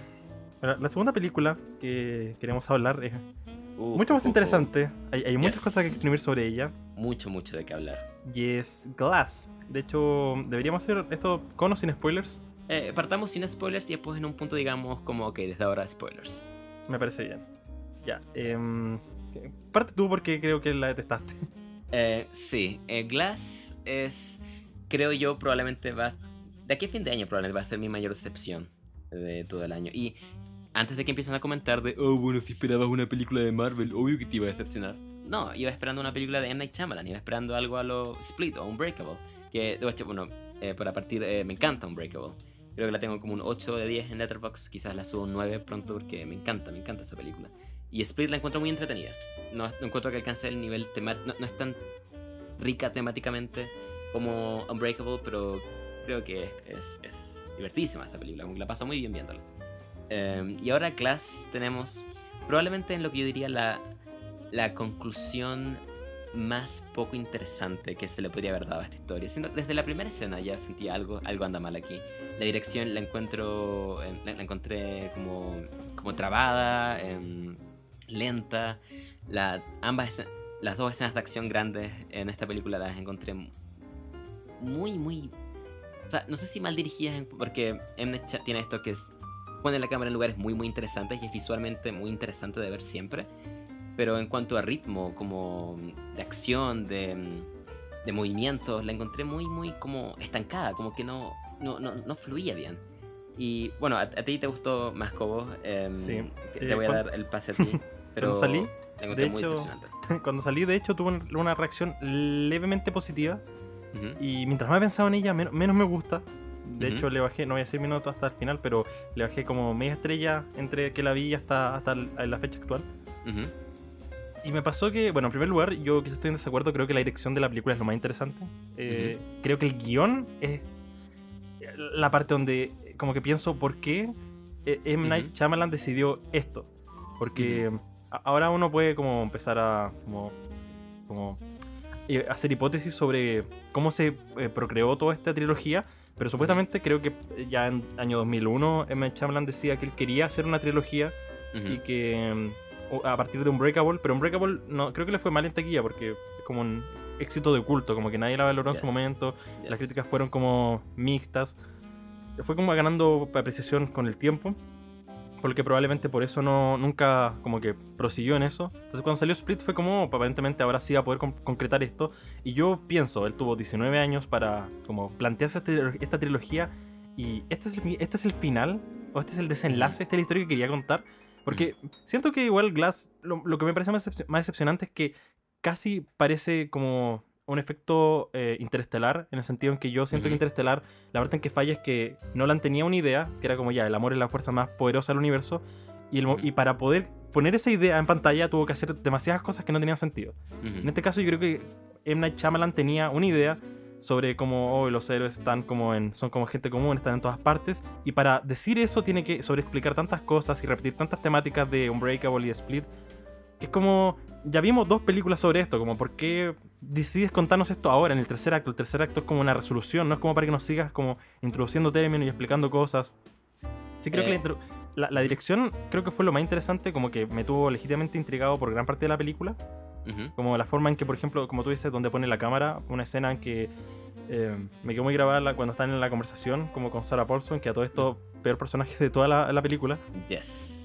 En- mientras conversa me gusta mucho cómo, cómo pone la cámara en el sentido en que tú ves como todo, como un poco como... eh, no sé, siento, siento lo que están sintiendo todos los personajes, como Entiendo. el Glass que está como, como en la nada, como ¿cómo se llama este? El Kevin estaba muy agitado. Como que siento que él transmite con su cámara eh, la sensación y el tono del momento. Eh, mi problema es con lo que se estaba conversando en ese momento, que es como la idea de, oh, ustedes quizás no tienen superpoderes. Como, ¿what? ¿Qué? Sí, Eso, sí, esto está en esta película. Ese, ese va a ser el tema de esta película que yo en verdad y estaba temiendo, incluso. No quiero entrar en spoilers, pero estaba temiendo que el plot twist iba a ser ese. Que en Ujú. verdad nunca tuvieron superpoder y era como, ¿what? ¿Qué? Eh, al- al- algo que quiero como aclarar en por lo que dije, em, eh, es verdad que siento que el guion es peor. Que o sea, no, no me mató la dirección, pero creo que el, el guion es lejos lo peor de esta película. Y también mucho, mucho respeto por M. Night Shyamalan. Mucho, mucho respeto. Él, de hecho, financió de su propio bolsillo esta película. ¿En serio? Financió no tanto sabía. The, The Visit como Split y esta de su propio bolsillo. Porque los Bueno. estudios probablemente no le darían dinero para hacer algo, algo así. Y mucho, mucho respeto como por como mm, independiente. Como es- este es un hombre que quiere contar sus historias y quiere, y quiere libertad creativa para contarlas, que algo que perdió probablemente en The Last Airbender y After Earth. Y mu- mucho, mucho respeto por él. Lo que sí es claro, lo que, lo que tú estabas diciendo, de que la secuencia de eventos que nos presentan en esta película es como... ¿Es, es esto? ¿E- ¿Esto era la conclusión que, nos, que por 20 años quisiste contar? M. Night? ¿Por- ¿Por qué? ¿Por qué M. Night? Em, De hecho, siento igual- que... Ujú. Sí, di- sigue tú. Eh, Y siento que también algo muy similar a Interstellar, que me hizo mucho sentido lo que dijiste, que siento que es una película con muy buenas intenciones. Como lo que quiere decir, estoy muy de acuerdo con lo que esta película quiere decir, y como con el... Una vez ya terminada, como viendo hacia atrás todo lo que fue la película, en un concepto muy, muy, muy general, ok, entiendo lo que quisiste hacer y ap- apoyo eso, encuentro que es una idea genial. Pero siento que la ejecución de esas ideas es... em, es, es un poco obvia, es, es como que, o sea, me da lata que al final no podamos cada uno sacar la conclusión del mensaje Sí. de la película, sino que él tiene que sentarte y decírtelo al final. Y todo el último acto es básicamente él diciéndote el mensaje de la película. Es que de- de- desearía que a través de las acciones, a través de la historia que él nos hubiera contado, hubiéramos podido llegar a esa, a esa conclusión. Porque es básicamente, al menos yo lo sentí como un relleno de una hora para llegar a este como clímax final, que siento que es lo que realmente es co- es como, es como la carne temática de la película al final. Pero todo ese, bueno, tratar de decirlo sin spoilers, pero todo ese primer, primer y segundo acto en, la, en el instituto psiquiátrico se me hizo muy, muy eh, latero, por decirlo así. De hecho, yo. em, el primer acto me encantó. Como que lo aprecié muchísimo porque es un poco cheesy, pero siento como ya. em, M. Night está como un poco rindiendo tributo como al- a los cheesy de las películas de superhéroes.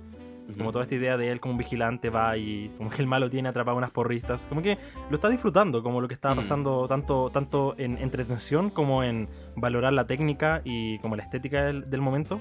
Aparte me, me- me interesó cómo, cómo te plantearon cómo estaba, qué estaba haciendo David Dunn en ese momento, su relación con su hijo. Esas cosas encontré muy interesantes. Una vez llegan al psiquiatra, para mí empezar los problemas. Pero igual las fui disfrutando. Para mí el tercer acto fue asesino. Ahí fue cuando dije, "Ay, ah, no. Es, es- muy loco porque si- siento que estamos al revés. Yo los primeros dos actos estaba como, oh no, ¿por qué? ¿Por qué me estás haciendo esto? Y fue el tercer acto cuando estaba como, ah, ok. O sea, aún me, me estaba disgustando igual, pero entendí un poco mejor lo que M. Night estaba tratando de hacer. Pero to- todo lo que pasa, en el- o sea, ¿no te pasó que... Bueno, eh, pasamos a spoilers, supongo. Creo que ya... Sí, creo que acá podemos dar la alerta de spoilers. a como dejar abajo. Bueno, siempre eh, en el video anterior hay un, había un timestamp y acá igual van a ver, así que acá pueden saltarse hasta la siguiente sección cuando terminen los spoilers. Claro. Y en general sí. Ya muy que- tarde para aclararlo, pero si quieren ver una- algo en particular siempre pueden ir abajo y seleccionar el tiempo.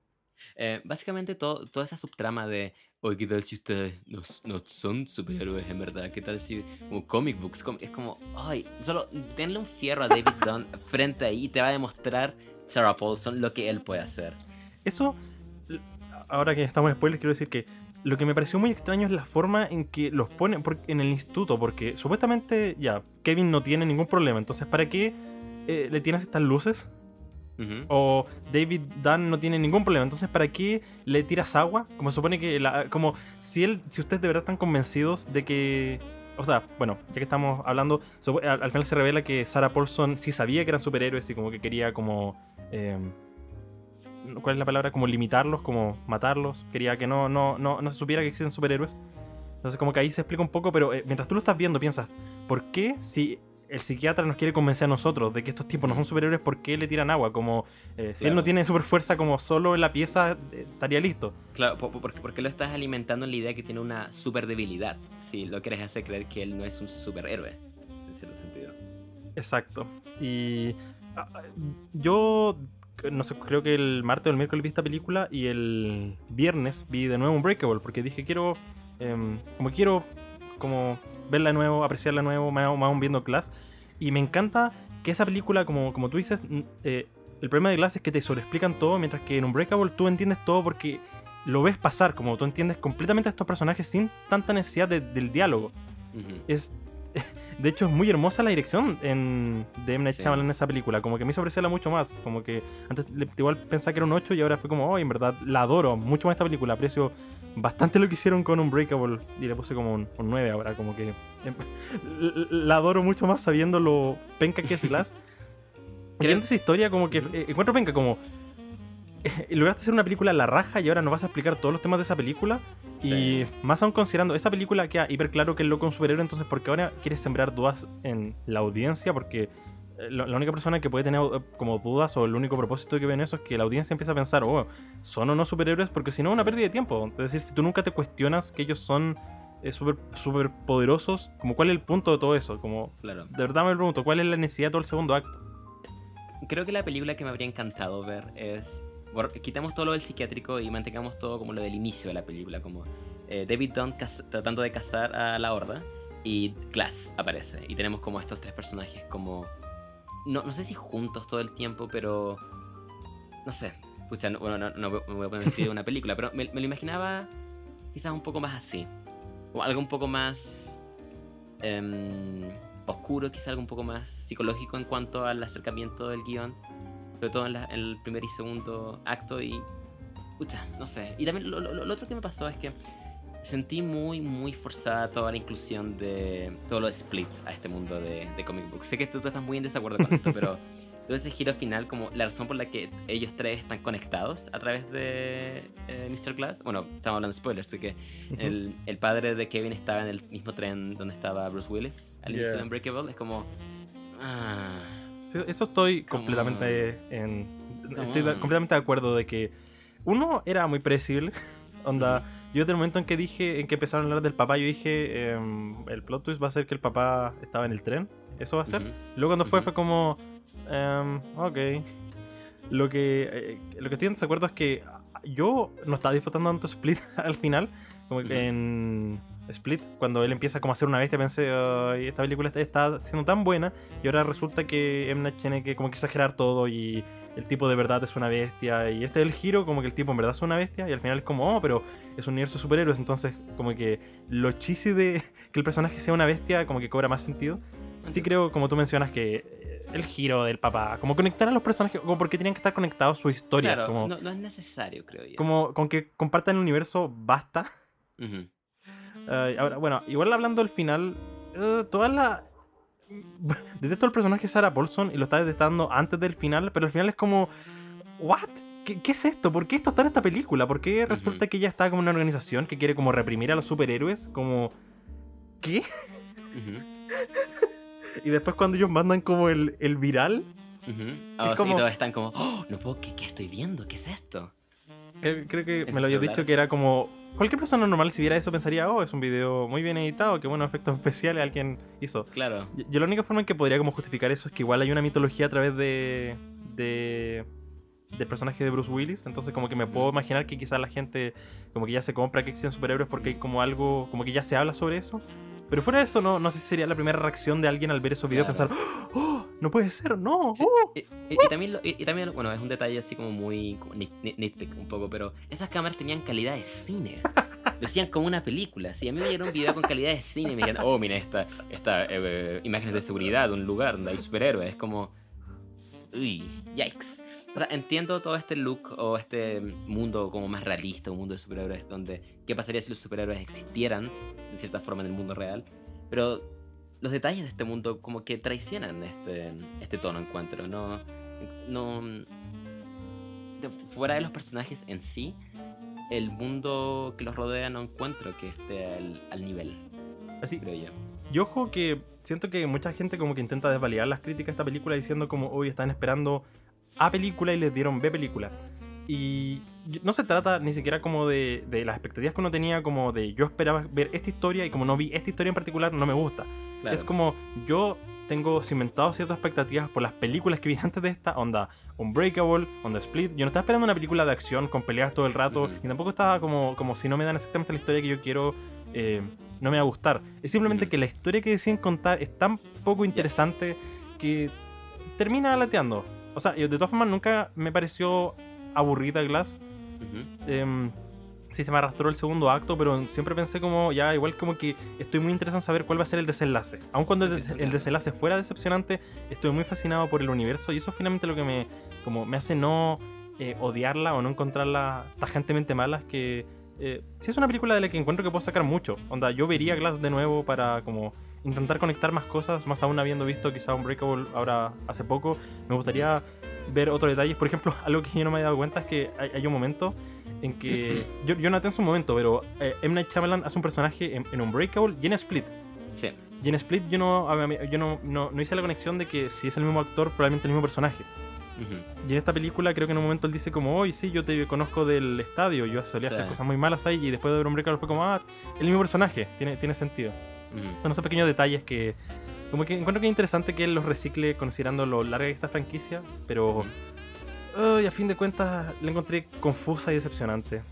Lo, lo- lo que siento que mm, eran puntos muy fuertes tanto de Unbreakable como de Split es que los personajes van creciendo y aprendiendo mucho durante toda la duración de la película.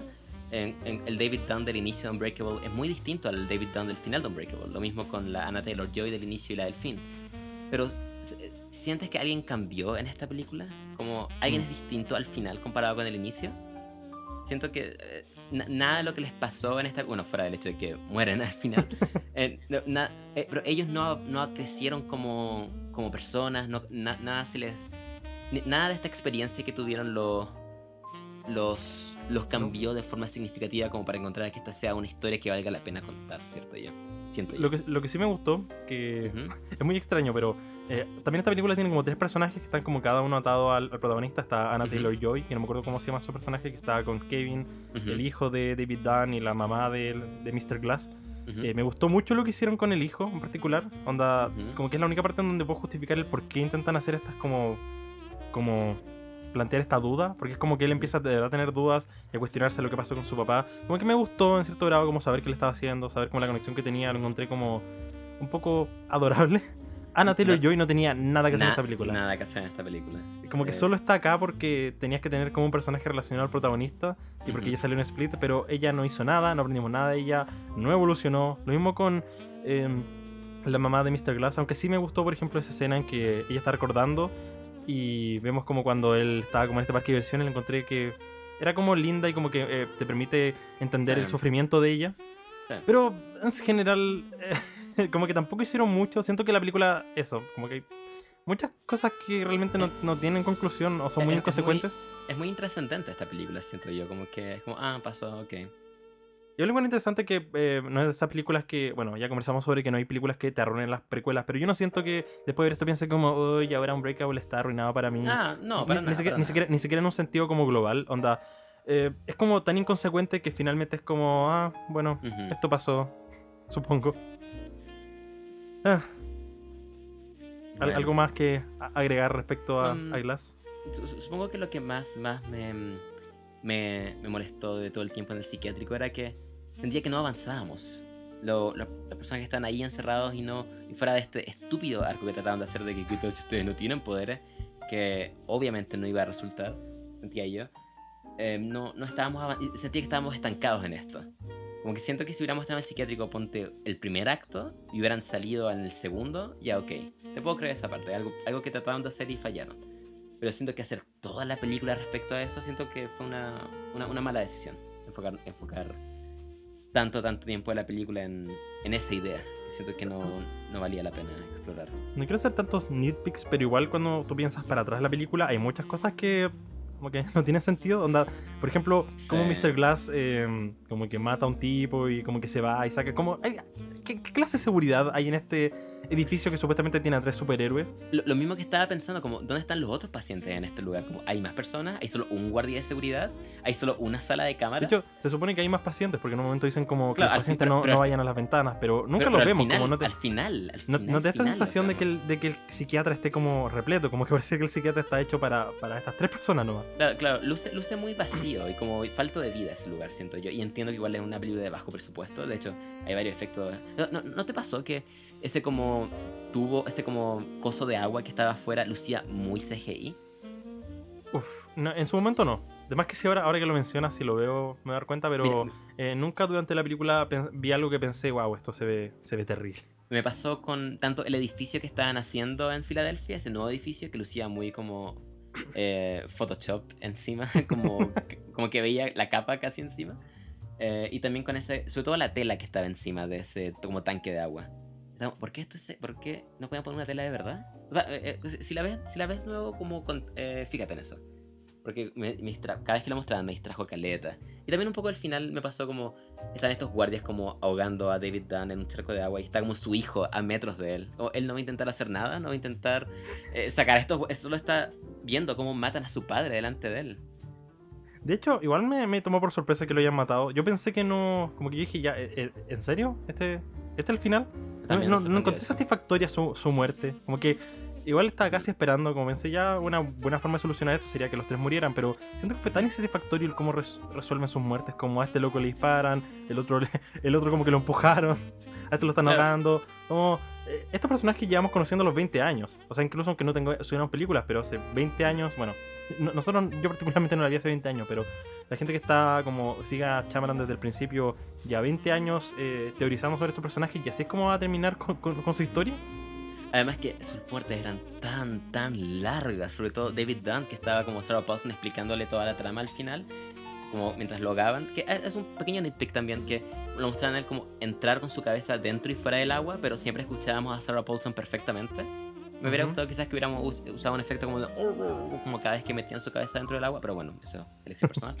Eh, y también la muerte de Kevin al final, que me recordó mucho la muerte de Deadpool en Deadpool 2.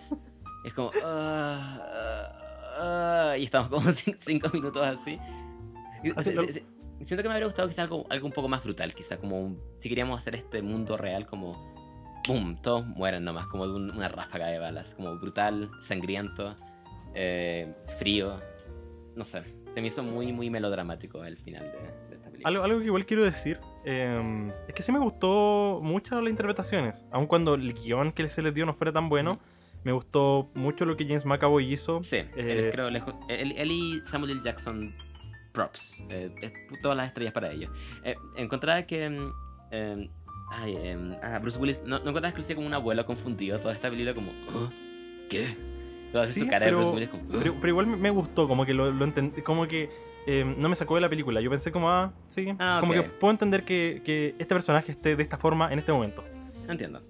Como que siento que todos tu- dieron el papel que necesitaban, aun cuando el guion no fuera lo, lo- lo que la película necesitaba. Especialmente, de hecho, terminé como empatizando bastante con Mr. Glass eh, al final de la película. Sí. Incluso aunque el diálogo era increíblemente cheesy cuando dice esta es la edición limitada. Ah, pero él como su, lo que él como sobre- encuentro que Samuel Jackson es tan carismático y le dio tanta personalidad al personaje que me gustó mucho. Eh, a- a- a- tanto al punto que como que casi que le puede perdonar. ¿Aló? Sí, ah, estoy escuchando. Ah, ya. Em, al punto que. em, como que las, la- las cosas que. Ah, como todos estos elementos que eran más chisis y todas las, las sobreexplicaciones del final, los planes como sobrevalorados, como que eh, sentí cierto carisma solo porque me gustó mucho la interpretación de Samuel L. Jackson. Ujú.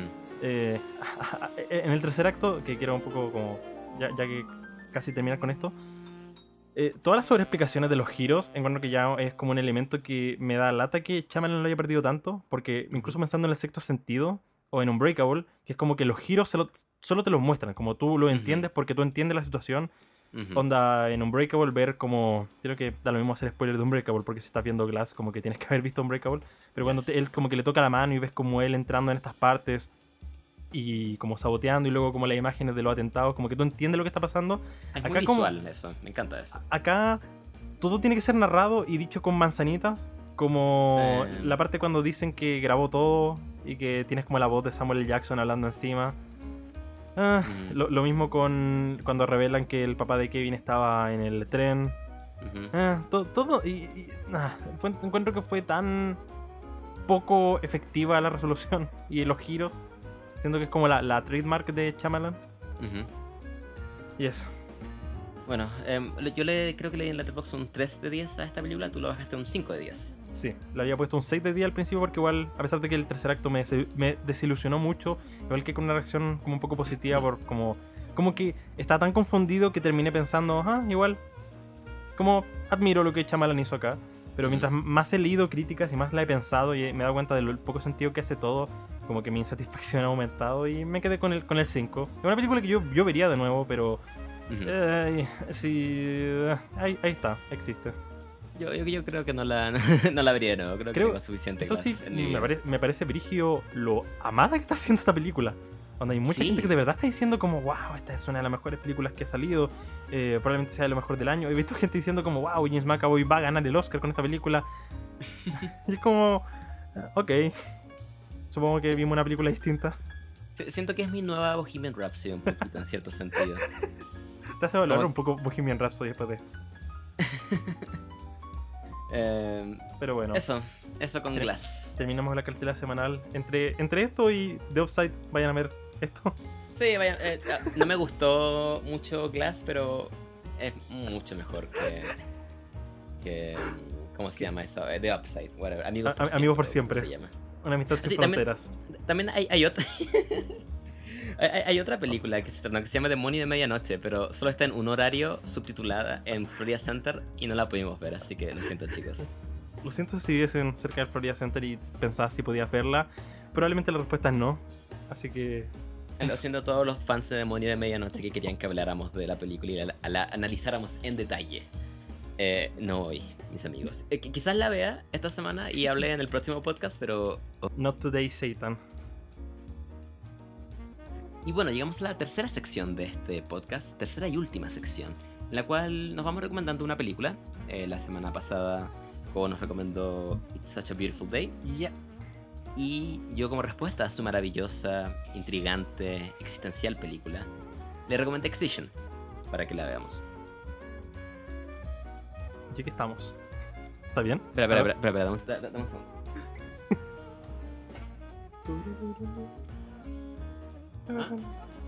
¿Aló? Sí, sorry, ahora volví, ahora volví, sorry, sorry, que me estaban, me estaban hablando. Ah, Dame un dale. Tú me dices. Y ahora sí, ahora sí, ahora sí. Ya, quedé en Excision. Ya, Ujú. La película fue Excision. Eh, Excision es una película de 2012, estuvo en el festival de Sundance de, de 2012 y en el Fantastic Fest de 2012. Es protagonizada por Annalyn McCord y Tracy Lords y es dirigida por Tyler Bates, no, no Tyler Bates, Richard Bates Jr. Y es la historia, bueno, es una historia de maduración de una chica llamada Pauline, es una adolescente.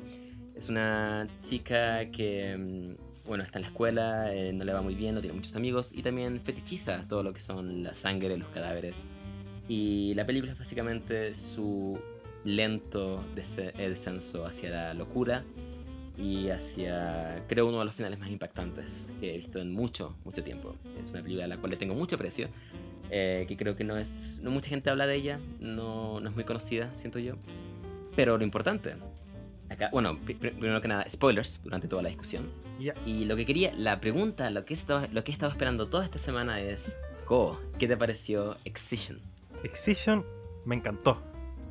De Yes. hecho, uf, cuando la, la- la recomendaste, dijiste que era de terror. Yo estaba esperando una película de terror, pero encontré tan cómica. Es muy divertida. La encontré muy sí. divertida, muy chistosa, Es- como está Eso- de verdad riéndome algo- mucho con es esta algo- película.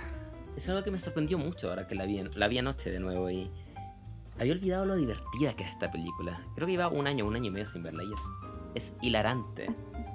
Eh, tiene mu- mucho humor negro, mucho humor incómodo. Me encanta, me encanta la dinámica de personajes entre la familia, sobre todo con el papá. De hecho, Eh, Me recuerda, me recuerda mucho el papá de Hereditary, de hecho, que es como el papá que solo está como, "Ah", como no, no sé qué hacer.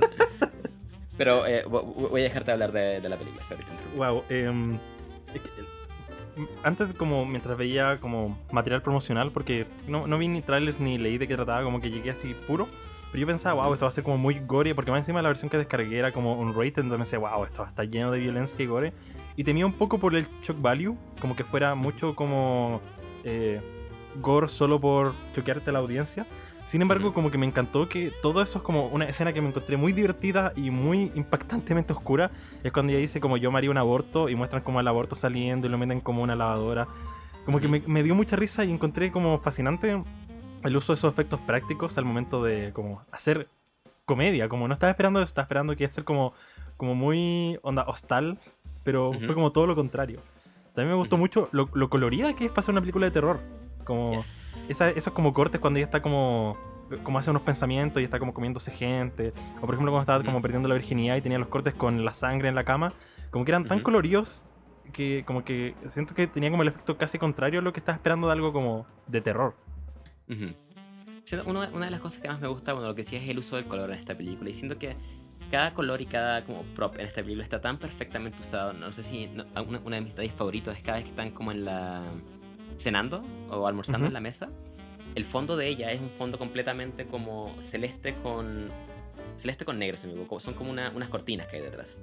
El fondo de la mamá es algo completamente negro y el fondo del papá es mitad celeste con negro y mitad el fondo negro de la mamá, como representando como de qué lado está cada uno en la familia o la dinámica. Me encanta, tiene tan, tantos, tantos detalles así también en el vestuario, en todas estas fantasías que tiene ella que son como este como pseudo hospital celeste y blanco.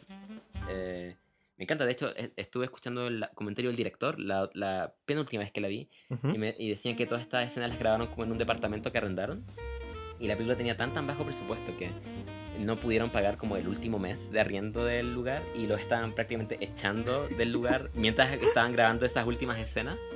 Es, es maravilloso, es bueno, es, es de muy bajo presupuesto, es súper independiente esta película. Tien- ti- Tiene a John Waters como un cura, lo que me encanta. De hecho sale Malcolm, Malcolm McDowell como, Malcolm McDowell también como, como el wow. Eh, o sea, el director el, del el colegio. profesor el profesor era Ah, ah, pero es verdad, el profesor de matemáticas. Bueno, que, que- que- creo que tú te explayas un poco más sobre la película. Eh, no, lo otro es que la, la actuación en general me gustaron bastante. Eh, la, la protagonista la encontré incómoda, pero no como incómoda como, uy, soy tan edgy, sino es como, esta chica eh, es muy desagradable. Es como, me pasó que viendo la película, como si leyera todas estas cosas, como en la teoría pensaría, oh, esto, esto va a ser terrible, como una protagonista, una protagonista muy desagradable, eh, muchos como eh, gore y cosas así, pero en la práctica es tan entretenido y ella la encontré extrañamente carismática como que por algún motivo, como todo, eh, todas las cosas que encontraba las encontraba tan terribles, onda cómo se comunicaba con la gente, las cosas que pensaba, pero como que pensaba, wow, estoy tan intrigado con este personaje, quiero saber qué, qué va a terminar haciendo, como Ujú, todo lo que lleva al, al- al- desenlace que es eh, horrorífico. ujú, Eh, estuve, estuve muy intrigado y me, me gustó mucho la actuación, especialmente porque es, es una adolescente y se ve como una adolescente. No es como estas actrices como ho- hollywoodenses que es como, uy, miren lo guapa que soy, como que de verdad le compré, wow, esta chica está de verdad pasando por su pubertad.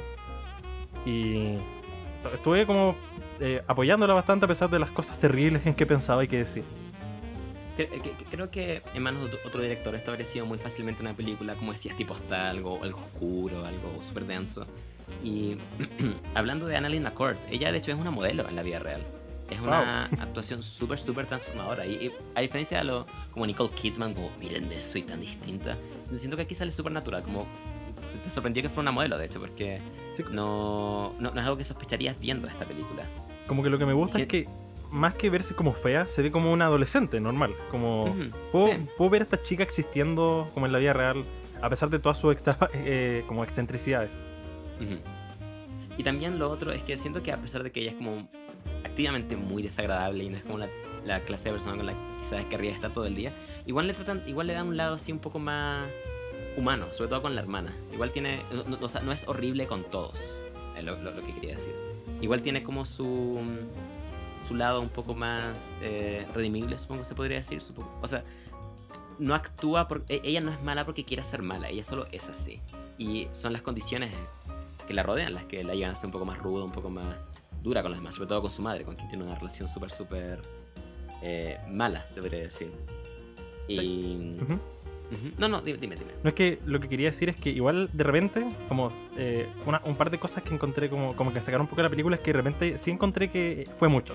Como las cosas que ella pensaba. Onda, creo que en un momento dice como que ojalá que la hermana se muera.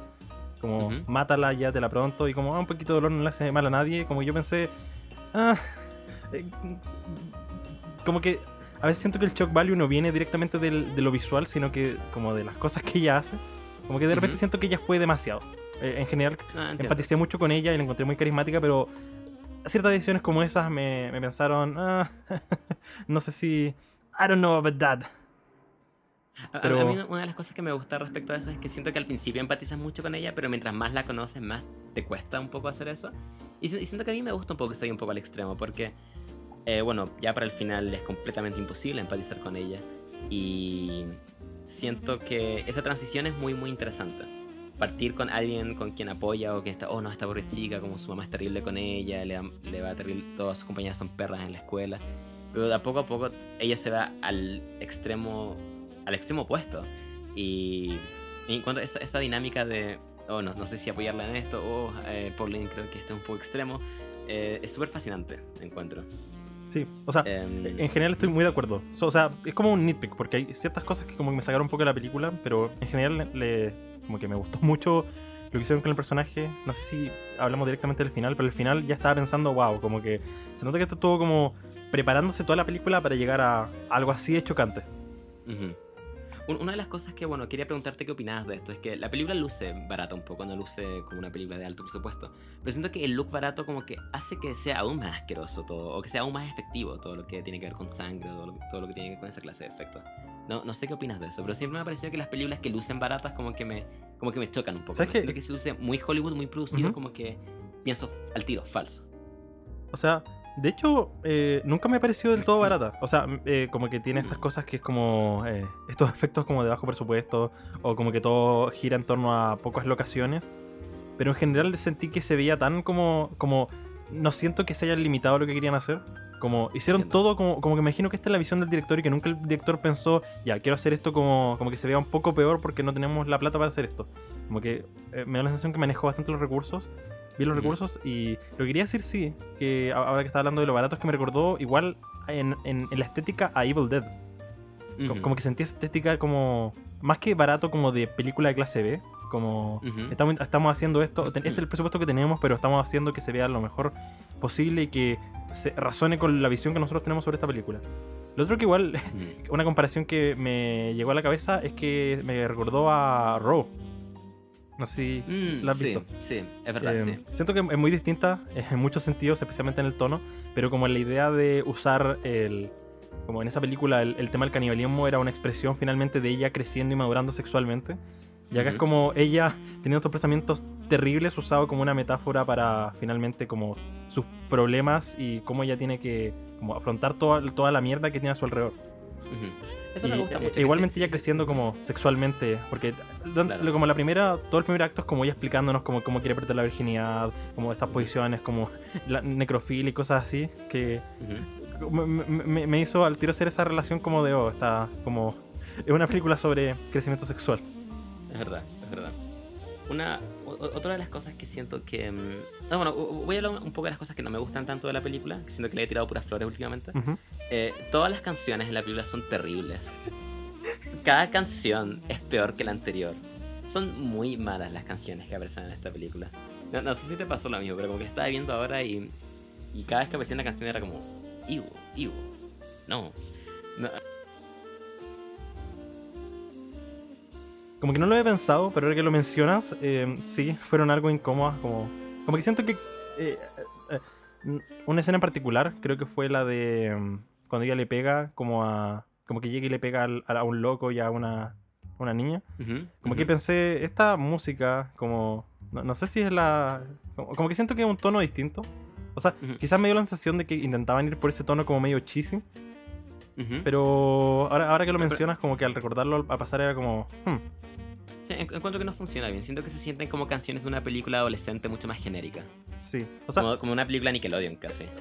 Es- Estoy completamente de acuerdo, aunque no sé viéndola como que pensé quizá como que este era el tono que querían llegar como un, como contrarrestar con estas películas como eh, teenagers.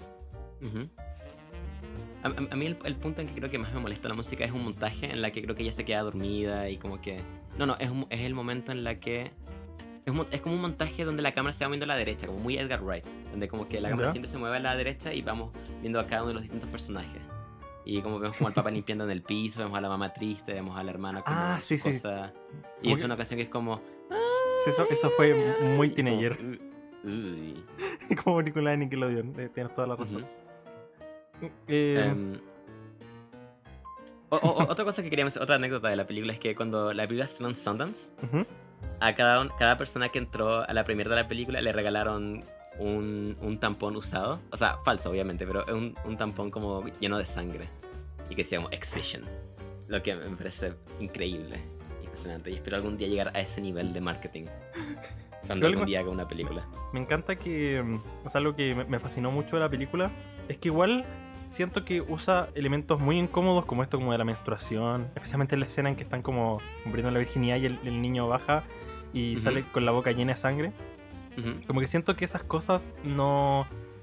eh, ¿cómo, cómo decirlo? Como que siento que lo naturalizan, pero como que no, no, no siento que solo sea como, uy, la menstruación es como asquerosa, que, que chistoso, sino que es como, vamos a naturalizar esto dentro de una película de terror. Porque esta es lo que está como, es como una maníaca, anda cuando se mete como un tampón y lo saca como con sangre y lo muestra como... Como casi que admiro la decisión de mostrar esas cosas, porque finalmente no es tan terrorífico, más como producir asco. Pero Sí. producir asco solo porque no estaba acostumbrado, porque probablemente, no sé, muchas mujeres que vean esto piensen, ah, es un tampón nomás, como, ¿qué importa? Ujú. Pero es interesante la decisión de- dentro de, de la película, como en el contexto. Igual, de hecho, siento que casi como que lo naturaliza un poco más. Como que es como, ah, es un condón. Bueno, vamos, sea, un condón, un, un tampón. Vamos a mostrarlo en la película, además, da lo mismo. Siento que quizás muchas películas no se habrían atrevido a ir tan. Bueno, creo que muchas películas no se atreverían a ir tan lejos como va esta película. Pero me gusta eso, siento que lo. Como que lo encuentro muy valiente por parte de las personas, que- eh, de, de los realizadores. Y también, una de las cosas que a mí me pasa mucho es que el cuerpo humano en general me da mucho asco. Como que encuentro el cuerpo humano algo asqueroso, es como una bolsa de sangre llena de cosas asquerosas y que huelen mal dentro. Entonces por eso esta película siempre ha sido muy muy efectiva conmigo. Eh, siempre cu- cu- cualquier película que tenga que ver como con cuerpos humanos, como centro del terror o centro del de lo que te quiere provocar algo la película, eh, siempre me sie- sie- siempre resuenan mucho conmi- conmigo esas películas y Excision creo que es probablemente el número uno en cuanto en cuanto a eso. De hecho, eh, no quiero hacer como uso de este, de como... Es como el cliché, pero siempre que sale película de terror, como que la gente dice como... O sea, salen estos titulares diciendo, hoy la película de terror con la que la gente se le vomitando y cosas así. Y eh, yo, yo te creería si alguien me dice, yo vomité viendo Excision, porque hay secuencias que son muy asquerosas. No sé, yo vi la versión unrated, así que no sé cómo será como con censura, entre comillas. Pero sí hay cosas que yo como que... No, no sé si tuve que voltearme a como girar la cabeza, pero sí pensé, "Uy, esto... I don't know about that, man. Eh, me gustaría que habláramos del, del final un poco. Que te... me, me impactó. Wow, en primer lugar no estaba esperando que llegaran a ese nivel porque siento que toda, todo lo que vimos an- antes como de violencia psicológica fue netamente como en visiones de ella, como en cortes, como cosas que ella pensaba. Entonces, eh, no pensé que llegaran al punto en que veríamos eso como en la vida real. Como que siento que eso fue muy impactante porque antes yo siempre lo, lo miraba a un punto de vista cómico, así como "Ah, esto es chistoso porque esto es lo que ella está pensando. En ese momento yo pienso, esto ya no es chistoso porque esto está pasando en la vida real y porque ella literalmente acaba de matar a dos personas. Y fue como el, la cúspide y el clímax de como su mente trastornada y como el nivel de violencia que ella está teniendo, como psicológicamente. Eh, si- siento, bueno, el, siento que el camino al final es, está muy, muy bien hecho en cuanto como a estructura. Porque partimos con cosas muy inocentes como ya ella. Primero pierde su virginidad, después, bueno, la pelea. no, después la. mm, eh, ¿Cuál es el siguiente tema? Eh, ah, bueno, la, la- la- la- la- la clase de cotillón que tiene, que es como todo muy goofy. Ujú. Después tiene el ataque como cuando golpea a estas dos chicas de la escuela. Y después vamos a la cirugía. Es como lento, lentamente como que los stakes van aumentando y Ajá. es, es- es- como exponencialmente, como que parte, parte y después la curva, ¡boom! para arriba. Y es- es- eh, me resonó mucho eso que dijiste, que como que es gracioso al inicio, es gracioso al inicio porque como, oh, ella piensa que quiere hacer todas estas cosas. Pero después cuando lo hace es como, es como un balde de agua fría ese final. Em, de hecho, bueno, un- un- creo que mi parte favorita de la película es el último segundo en la que ambas están abrazadas y Pauline empieza lentamente como a llorar, como que se empieza a dar cuenta del nivel al que llegó y la mamá pega un grito Sí, ese, ese que se grito- sale que se sale completamente de los niveles y obviamente es a propósito, pero se sale completamente de los niveles y solamente pensarlo eh, me da escalofrío. Me da Ese- grito me dejó muy pálido. Como que fue como. Sí, Como que hasta, hasta cierto punto yo estaba esperando que hubiera como un giro, que eso en verdad igual estaba pasando en su cabeza, como que. ujú, Como que en verdad no, no era como una representación visual de- del hecho. Pero cuando te das cuenta de que es algo terrible, como ujú, me pasa que el. Como que te empiezas a imaginar lo que viene después, como todas las cosas que no se dicen, que no se muestran, ujú. pero que van a ocurrir después que te ponen como. Y, y también siento que es aún más impactante que el hecho de que la mamá no llegue y como que le grito, le dice algo, solo, solo se abrazan y lloran juntas. Aunque, no sé, no sé, pero ese, recuerdo cuando le estaba viendo ahora, bueno, Ujú. yo ya sabía que venía, entonces, mientras nos acercábamos lentamente le empecé a bajar el volumen a la tele, lenta, lentamente, porque, bueno, eran como las una o dos de la mañana cuando, cuando la terminé, y sabía, sabía que no iba a poder con ese grito a esa hora de la noche solo. No, no, iba a poder con ello. Eh, así que lentamente le bajé el volumen y cuando pasó fue como, que pase, que pase, que pase, que pase, que pase. Ya, créditos. A mí, a mí algo que igual me llamó la atención mucho, que a- a- aportó al, al terror, es que al principio cuando, cuando primero te muestran esa escena, yo naturalmente pensé, ah, esto es parte de su imaginación. Como no, esto no está pasando. Y en un momento cuando, cuando me doy cuenta que le está sacando el pulmón, yo pensé, espera, espera. Ujú. Y luego como vemos la cara de la, de la hermana como pálida, así como... como, Sí. como ahí, ahí yo como que lentamente unos escalofríos que recorrieron mi cuerpo, como de todo fue divertido hasta ahora chicos, pero... ah, me, me dejó pálido. Ah, había debate cuando esta película salió diciendo como, oh, quizás sí la salvó, quizás sí lo... Yo creo que no, para nada. Yo creo Sí, que yo- ambas... Yo creo que ambas se ambas murieron. Completamente. Eh, creo que ella, ella cree que la salvó, probablemente, quizás.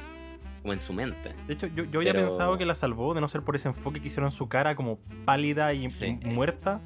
Y como con sangre saliendo de la boca un poco también. eh, uf. Es muy, muy, muy, muy, muy efectivo. Como que me, ese- me da ese como escalofrío acordarme como de esa imagen. Oh, no, a mí, so- so- sobre todo ese último grito al final me...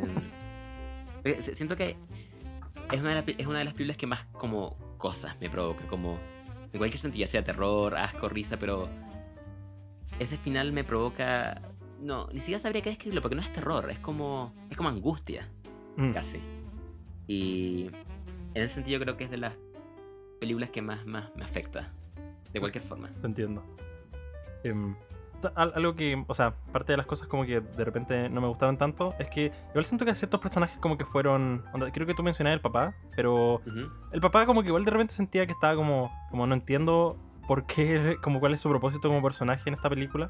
Me gustaría igual saber como. como- como- o sea, como pensar qué, qué significa en, en general a ti como. Como toda la relación de la familia, porque de repente sentí que ya está bien establecida la relación con la mamá, pero siento que el papá y la hermana de repente estaban como un poco de lado, como que era muy enfoque a la mamá, pero era como, tenemos que tener esta familia porque es una familia. Ah, yo, yo, yo lo interpreto muy como em, la... em, A ver, ¿cómo decirlo? Siendo un poco como las... Como... Igual las obras de la familia en cierto sentido. Sentía que él era...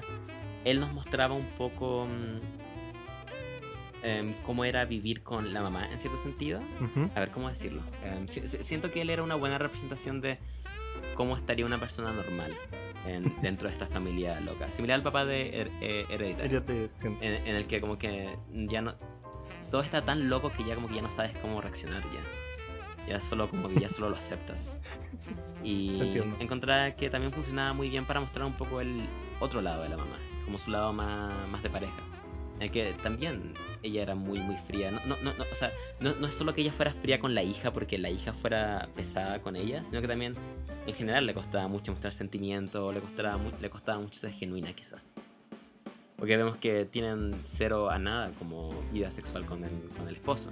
Ujú. De- de- Desde un punto, él como que le empieza a besar, se empieza a caer y él dice, como, no, ahora no. Y la hermana siento que la razón por la que ella está ahí es para acercarnos un poco más psicológicamente a Pauline. Ella es como probablemente la persona que más cercana tiene a Pauline, es la persona con la que ella más habla. De hecho, le dice como, quiero perder mi virginidad con este tipo. Eh, es, es como su confidente en cierto sentido. Siento que es nuestra como puerta de entrada a Pauline. Lo que hace que también el final sea más eh, chocante y más, Mm. más espeluznante. No, no, no sé si tan- son. Es verdad que no son personajes muy realizados por su cuenta, pero siento que son buenos como, como parámetros para medir esta, esta relación madre-hija, que es lo, lo central y siento la, como la, la carne de la, de la película. entiendo. De hecho, igual, eh, algo que como que, no sé si no me gustó, pero de repente sentí que la mamá era demasiado como mala. Ujú. Em, o sea, como que com- comprendo completamente y siento que eh, tiene una como justificación, más que justificación, una ejecución en la película, como de mostrar como el, el infierno de vida mental en que vive Pauline. Entonces como, como que la mamá eh, no puedo empatizar mucho con ella porque de repente ella hacía y decía cosas que yo pienso, ¿por qué un padre haría esas cosas? Como, ¿por qué un padre que quiere apoyar a su hijo haría esas cosas? Pero después pienso como, esto no un- como que es parte de la película, como que la película no busca crear un padre como, como padres como que apoyen o que aporten. Ujú. Como que finalmente ella, ella, ella igual está enferma y necesita como un círculo familiar que como que la ayude a salir de eso. Y como que la mamá solo le dice como, ah, tú eres una loca, eres un antisocial, como nunca vas a lograr nada, como nadie te va a querer.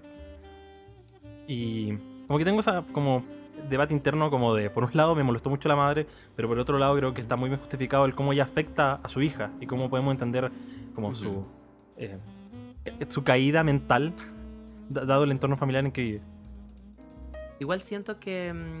O sea, bueno, o sea, es verdad que la madre es muy, muy desagradable también. Y no, no, no siento que la película busque que empaticemos con ella. Ujú. Pero incluso hay una escena en la que ella, tra- ella trata como de acercarse a su hija. Y, y bueno, Pauline la, la, la- la rechaza igual. Pero no se me hizo tan. No, no, no, no se me hizo tan como poco creíble, siento. Yo siento que hay padres que son así, probablemente. Sí. Y, O sea, y más que. no- no, la película no trata que empatices con ella, pero más. Sino ex- explicarte más que Pauline es una consecuencia de esto. Ujú. O sea, no, se no creo que hizo- sea poco creíble, como que me pareció que era como molesta, pero creo, Ah, que, era, creo que era conscientemente molesta, como que no, no le salió molesta por accidente, como queríamos crear un personaje empatizable y no salió esto, como creo que desde el guion estaba pensado que fuera así de molesta y así de como poco empatizable. Ujú. Cre- eh, cre- cre- creo que ya dos son lejos como en cuanto a actuación lo mejor de la, la película. Sí. Eh, en cuanto a que la hermana pequeña un poco como que se me hizo un poco un poco Nickelodeon a veces, un poco falsa en cuanto al delivery de sus líneas a veces. Creo que no. Estoy de acuerdo, pero por fortuna no aparece tanto en la película, como que no tiene Sí, tanta, sí. tanta participación como para que fuera notoriamente mala, pero sí estoy de acuerdo, es como la, la la patita coja. Em, creo que eso, no sé, no, no- no sé qué más, qué, qué más decir. Siento que cubierto bien todo. la- siento que es la clase de película que no es difícil de explicar. Siento que es algo que tienes como que presenciar por, Sí. por ti mismo. No es. En- siento que si te describiera toda la secuencia de eventos que ocurren en la película, la experiencia sería el 1% de lo que es ver la película en sí. También Está mucho en la dirección, en el uso de los colores, en, en, la, en, la, en la actuación de, de Annalena Core, sobre todo. Es, es, es una gran película, creo algo que me parece muy rico de esta película es que no creo que sea tan críptica como para necesitar como, como análisis, como toda profundidad, porque No, creo que creo que es no, bastante es- es- explícita respecto a lo que quiere decir. Sin embargo, nunca es Súper, súper obvia. Nunca es Ujú. como de esto trata la película. Como que Ujú. eh, es muy. No diría que accesible, porque igual es muy violenta. Pero creo que logra efectuar muy bien el mensaje que quiere dar sin volverse pretenciosa Ujú. y sin ser obvia. Como que alcanza muy bien el equilibrio respecto a, a lo que quiere decir. Muy, muy, muy, muy de acuerdo con eso, de hecho. Em, ¿algo, algo, algo más que quieras, quieras aportar? Que quieras Creo, creo que no. Disfruté mucho esta película, fue muy entretenido. No sé si la hubiera visto de no haber sido recomendada porque no había ni siquiera oído hablar de ella, no tiene tantos actores. o, bueno, tiene a Ma- Michael- Malcolm McDowell en un papel muy de reparto. Y Ariel Winter creo que salía en Mother Family, ¿o ¿no? Eh, sí, creo que busqué su, su como en qué otras películas había estado. Ha estado en películas muy menores, así muy. De hecho, el- el- algo que me sorprendió es que el chico con el que ella pierde su virginidad es el Peter Pan, del live action Peter Pan de 2003. La raja. no sé si te acuerdas de eso. No. Eh, es, mara- es maravilloso eso. Como que lo vi después y estaba como. Ah. Muy bien. muy bien. Pero eso- Me- Me encanta la cara de Pauline. Después, después cuando como vuelven al auto y ella está en su casa, le dice como, como, la pasé muy bien, Adam, y tiene como una cara de satisfacción horrible, como que lo mira, y, él- y él está solo como traumado y solo quiere irse. Oh, eh, el- el- lo único otro que quería mencionar, que me encanta cómo ella se mueve en esta película. Físicamente ella, me encanta mucho. Como que se desliza casi.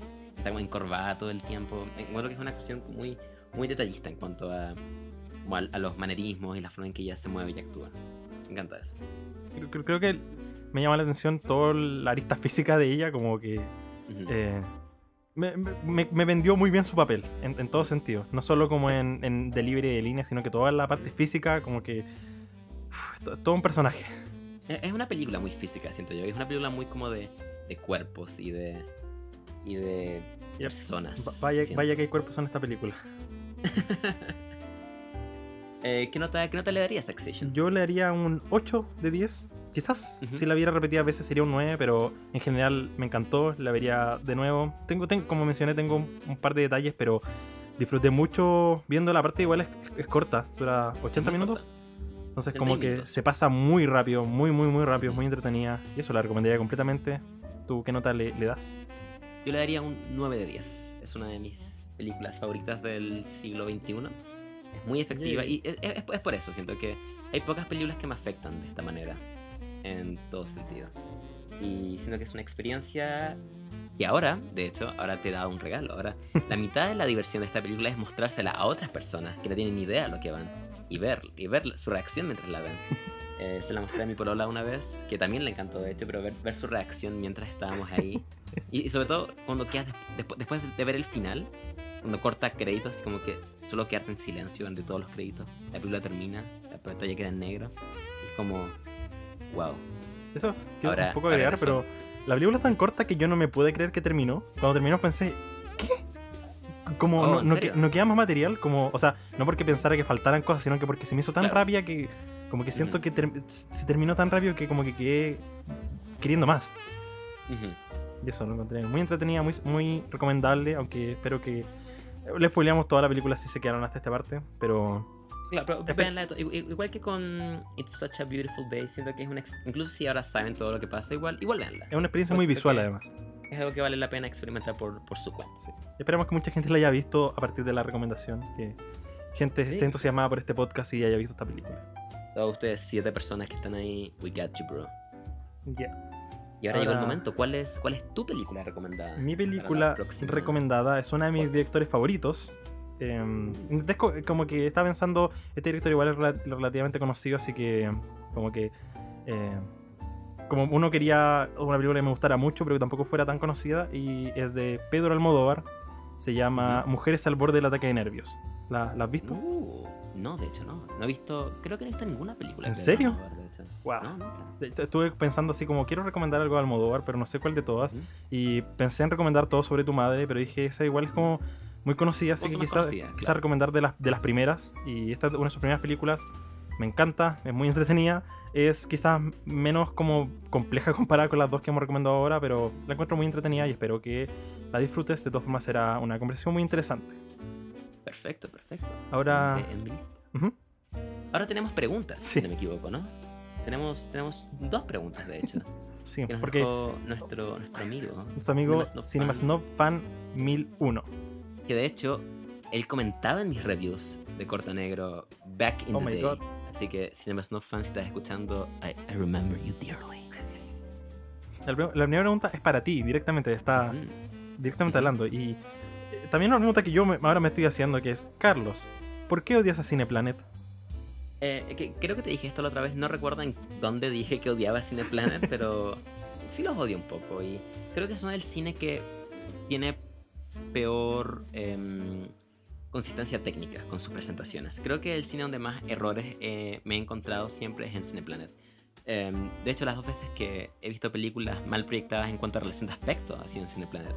La primera vez fue cuando fui a ver eh, la película de Shaun the Sheep y la proyectaron en 2.35 es a 1 CinemaScope como pantalla completa, cuando la película es plana, 1.85 es a 1, lo que hizo que cortaran la parte de arriba y la parte de abajo de la película. Me molestó Dios. mucho eso y también con Tully me pasó eso. Y la proyectaron en CinemaScope eh, 2.35 es a 1 cuando la película es 1.1 1.85 es a 1. Estaba como, "Mm, me falta me falta Charlie Theron ahí arriba y ahí abajo. Pero bueno, y lo otro también es que todas sus salas con sonido 7.1 son una estafa. Porque em, e- esto es un- una buena, una buena como prueba para saber si tienen verdadero 7.1. Siempre cuando parte la película está ese eh, como comercial de Dolby que dice All around Y si Ujú. dice 7.1 al inicio, debería sonar el All around you.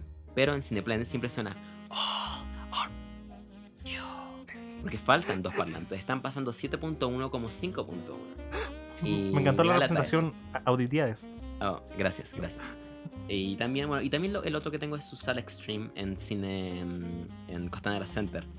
Y está cada vez, cada vez peor. No solo tienen 5.1 en vez de 7.1. Sino que recuerdo la última película que fui a ver ahí fue eh, The Mech, Megalodon. Y Ya. Maravilloso. estaba- sí, de hecho fue era la segunda vez que la veía de vi, vi Megalodon dos veces en el cine. Ese es mi. es- eso es como, lo que diría así como mi currículum. Solo eso, nada más. y el audio clip- clipeaba constantemente, como que. como. te- terrible, terrible, muy, muy mal. Y no, no era problema de la película, era problema de la proyección, porque recordaba de cuando lo vi la primera vez que sonaba muy bien. Así que. Eso. Y también Soul Extreme tiene demasiada iluminación. El punto es que tienen un proyector láser que supuestamente. donde supuestamente los negros son puramente negros. no- como que la pantalla está iluminada en los negros. Y. Y el hecho que tenga tantas luces azules alrededor como que arruina ese efecto un poco. No, Entiendo. siento que suena como un imbécil eh, por puras cosas técnicas. Tenía muy buenos descuentos, sí. Su descuento de estudiante fue lo que me permitió ir al cine durante toda la universidad. Así que, Pero, bien por eso. Ah, y, y también, ah, lo otro, esto es lo último. ¿ya? Que lo otro que su, su comercial de como de seguridad al inicio de las películas es terrible. Es muy basura. Tienen dos. Uno con marionetas de 31 minutos, que de hecho está muy bien hecho, pero que arruinan. Porque al inicio es como, uh, con es, es- como este rap donde te dicen como, si quieres salir tienes que ir a, a este lugar. Y es, es muy divertido. Y después como que termina eso y corta, bienvenidos a Cineplanet. Estas son las verdaderas reglas de seguridad. Y es como, Espera- ah... Pero un momento, esa regla igual la he visto en, en Cinehoids, por algún motivo. O, o Cinemark. Alguna- Pero, Eh, pero ya vi, yo nunca he ido, yo nunca he ido Cine- con Nunca me había Kramer. tocado un Cineplanet, pero sí he visto ese comercial. En, en Cin- Cinemark tiene uno muy similar con Kramer. Que también es como, uy, divertido, y después te dan como las verdaderas reglas. Así es. O sea, pero yo, yo me acuerdo haber visto ese de las marionetas. No sé en qué, en dónde lo he visto. Quizás, Eh, he, Cineplan. quizás he ido a Cineplanet sin darme cuenta. Puede Dios, ser. Dios mío. ¿Dónde estoy? Eh, Yo- y, también, no. y también tiene otro animado, donde es como un tipo llamado Pedro, que es como, hace todas las cosas que no deberías hacer en el cine, y un, un narrador le dice como, Pedrito, no pongas las patas sobre la mesa, o sea, sobre la silla, ensucias los asientos y incomodas a los demás. Y como que abre el celular, eh, patea los asientos, ensucia, es como, Pedro, eres un horrible flight, por favor, sal del cine en este momento.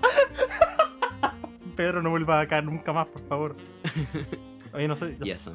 quiero, quiero hacer un, shout out. Que es que yo creo que ese comercial nos sale como el doble de Bruce Willis. Lo encuentro fantástico. No sé, no sé, es muy qué, genial, pero no sé qué tiene, pero hay- lo encuentro muy divertido.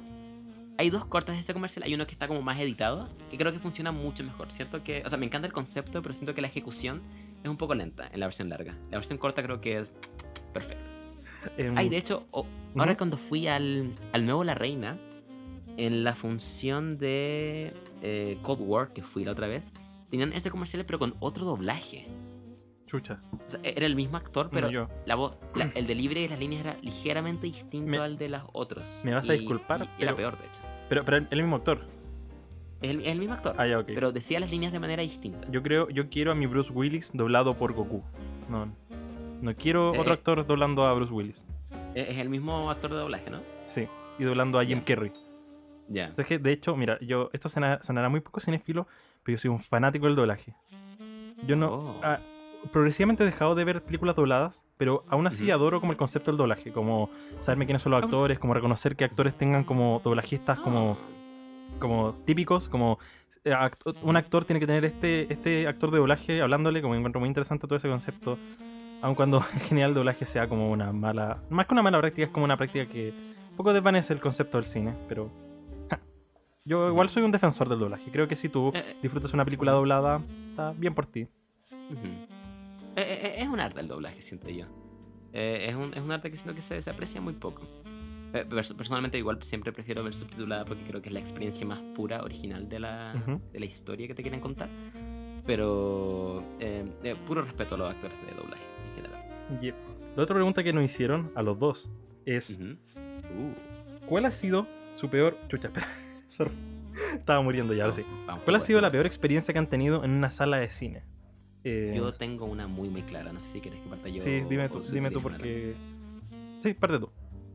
Eh, la peor experiencia que he tenido fue cuando fui a ver Paranorman el año 2012.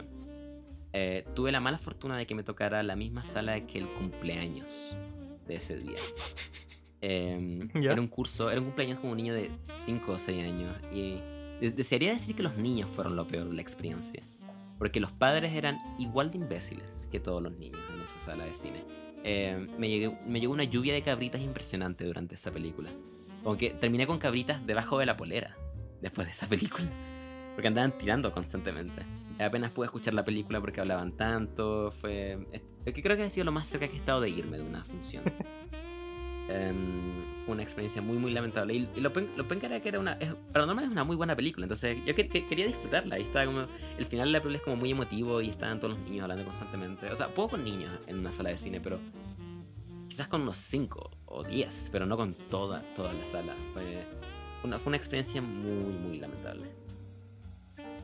Uf, yo en general no tengo Eh, ¿tú- tú- tú tan tienes? mala experiencia en los cines. Em, quiero contar dos. Eh, una que sí encuentro que fue terrible, que fue cuando fui a ver hace uh, dos semanas Mary Poppins regresa, que ya había abandonado la idea de que los niños iban al cine y esa sala fue solo yo y dos familias, las dos se sentaron atrás mío y había niños hablando y gritando y, y todo, fue, fue terrible. Eh, pero en general creo que por algún motivo nunca me ha tocado cosas tan terribles. Sí quiero recordar una vez en que yo creo que produje la, la peor experiencia que alguien tuvo en una sala de cine, que fue a los, no sé, 14, 13 años, que fue con, con mi- con mis compañeros de curso, fuimos a ver eh, Transformers 2, La venganza de los caídos. Oh, Y no, primero no, visualiza esto. Niños de, niños de 14 años, eh, hormonales, película de, de Transformers. eh, Hormonal también. Me- Megan Fox, Oh no. Se- seis, años. Bueno, yo rec- recuerdo vivamente nosotros como gritando, tirando palomitas entre nosotros. No puedo imaginar, solo me puedo imaginar lo Oh, molesto que tuvimos que haber sido para la gente que está alrededor nuestro.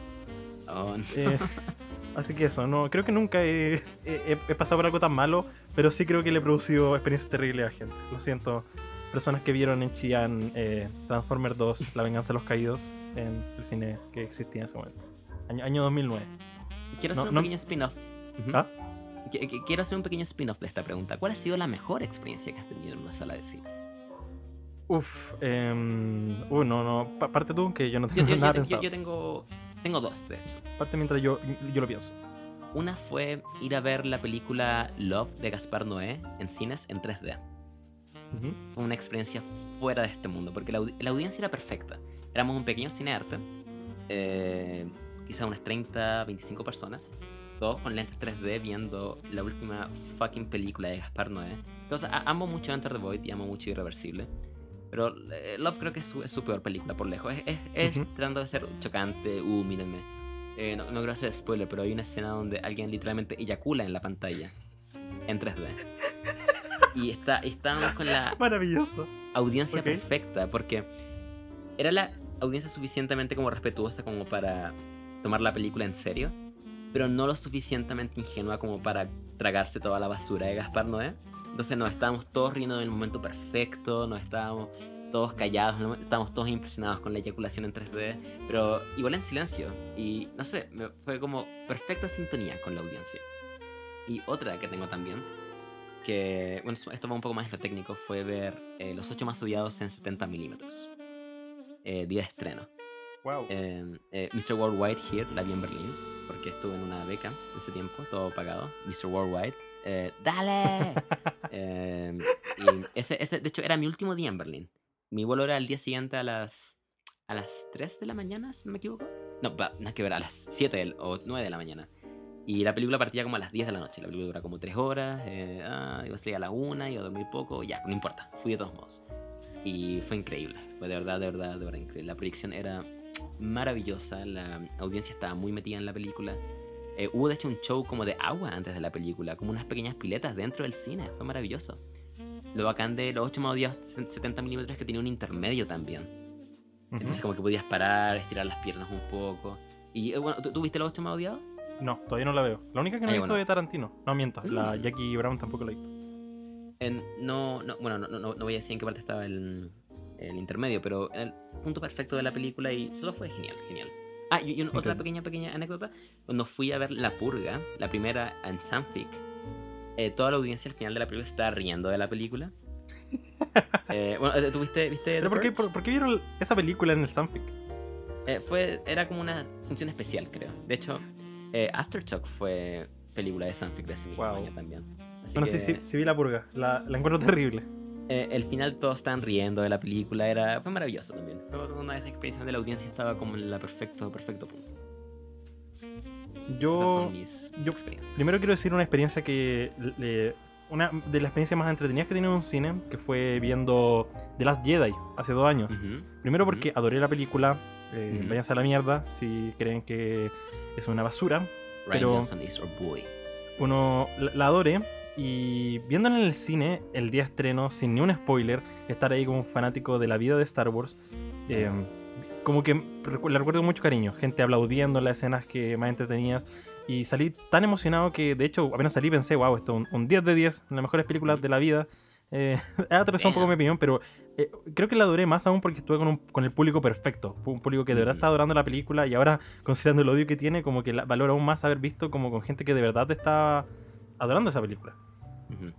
Otra que no tiene nada de especial la película, pero lo recuerdo con mucho cariño, fue cuando fui a ver Interestelar con mi papá. Justo fue el día de mi cumpleaños. Fuimos, eh, yo igual estaba como recién entrando esto, entonces como que la adoré demasiado y recuerdo con demasiado cariño esa, esa ida al cine porque Interestelar, con todos los problemas que tiene, es un espectáculo visual. Ujú. Verla en el cine es fantástico y más encima como que siempre la recuerdo con mucho cariño con mi papá por haberla visto como el día de mi cumpleaños en el cine.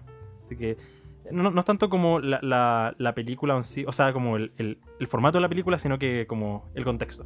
Y fue muy entretenido, le tengo mucho cariño a esa experiencia. Perfecto.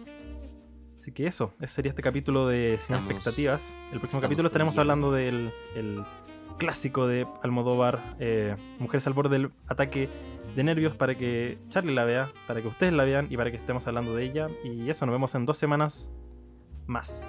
Vamos a aprender como un equipo, vamos a crecer juntos y vamos a...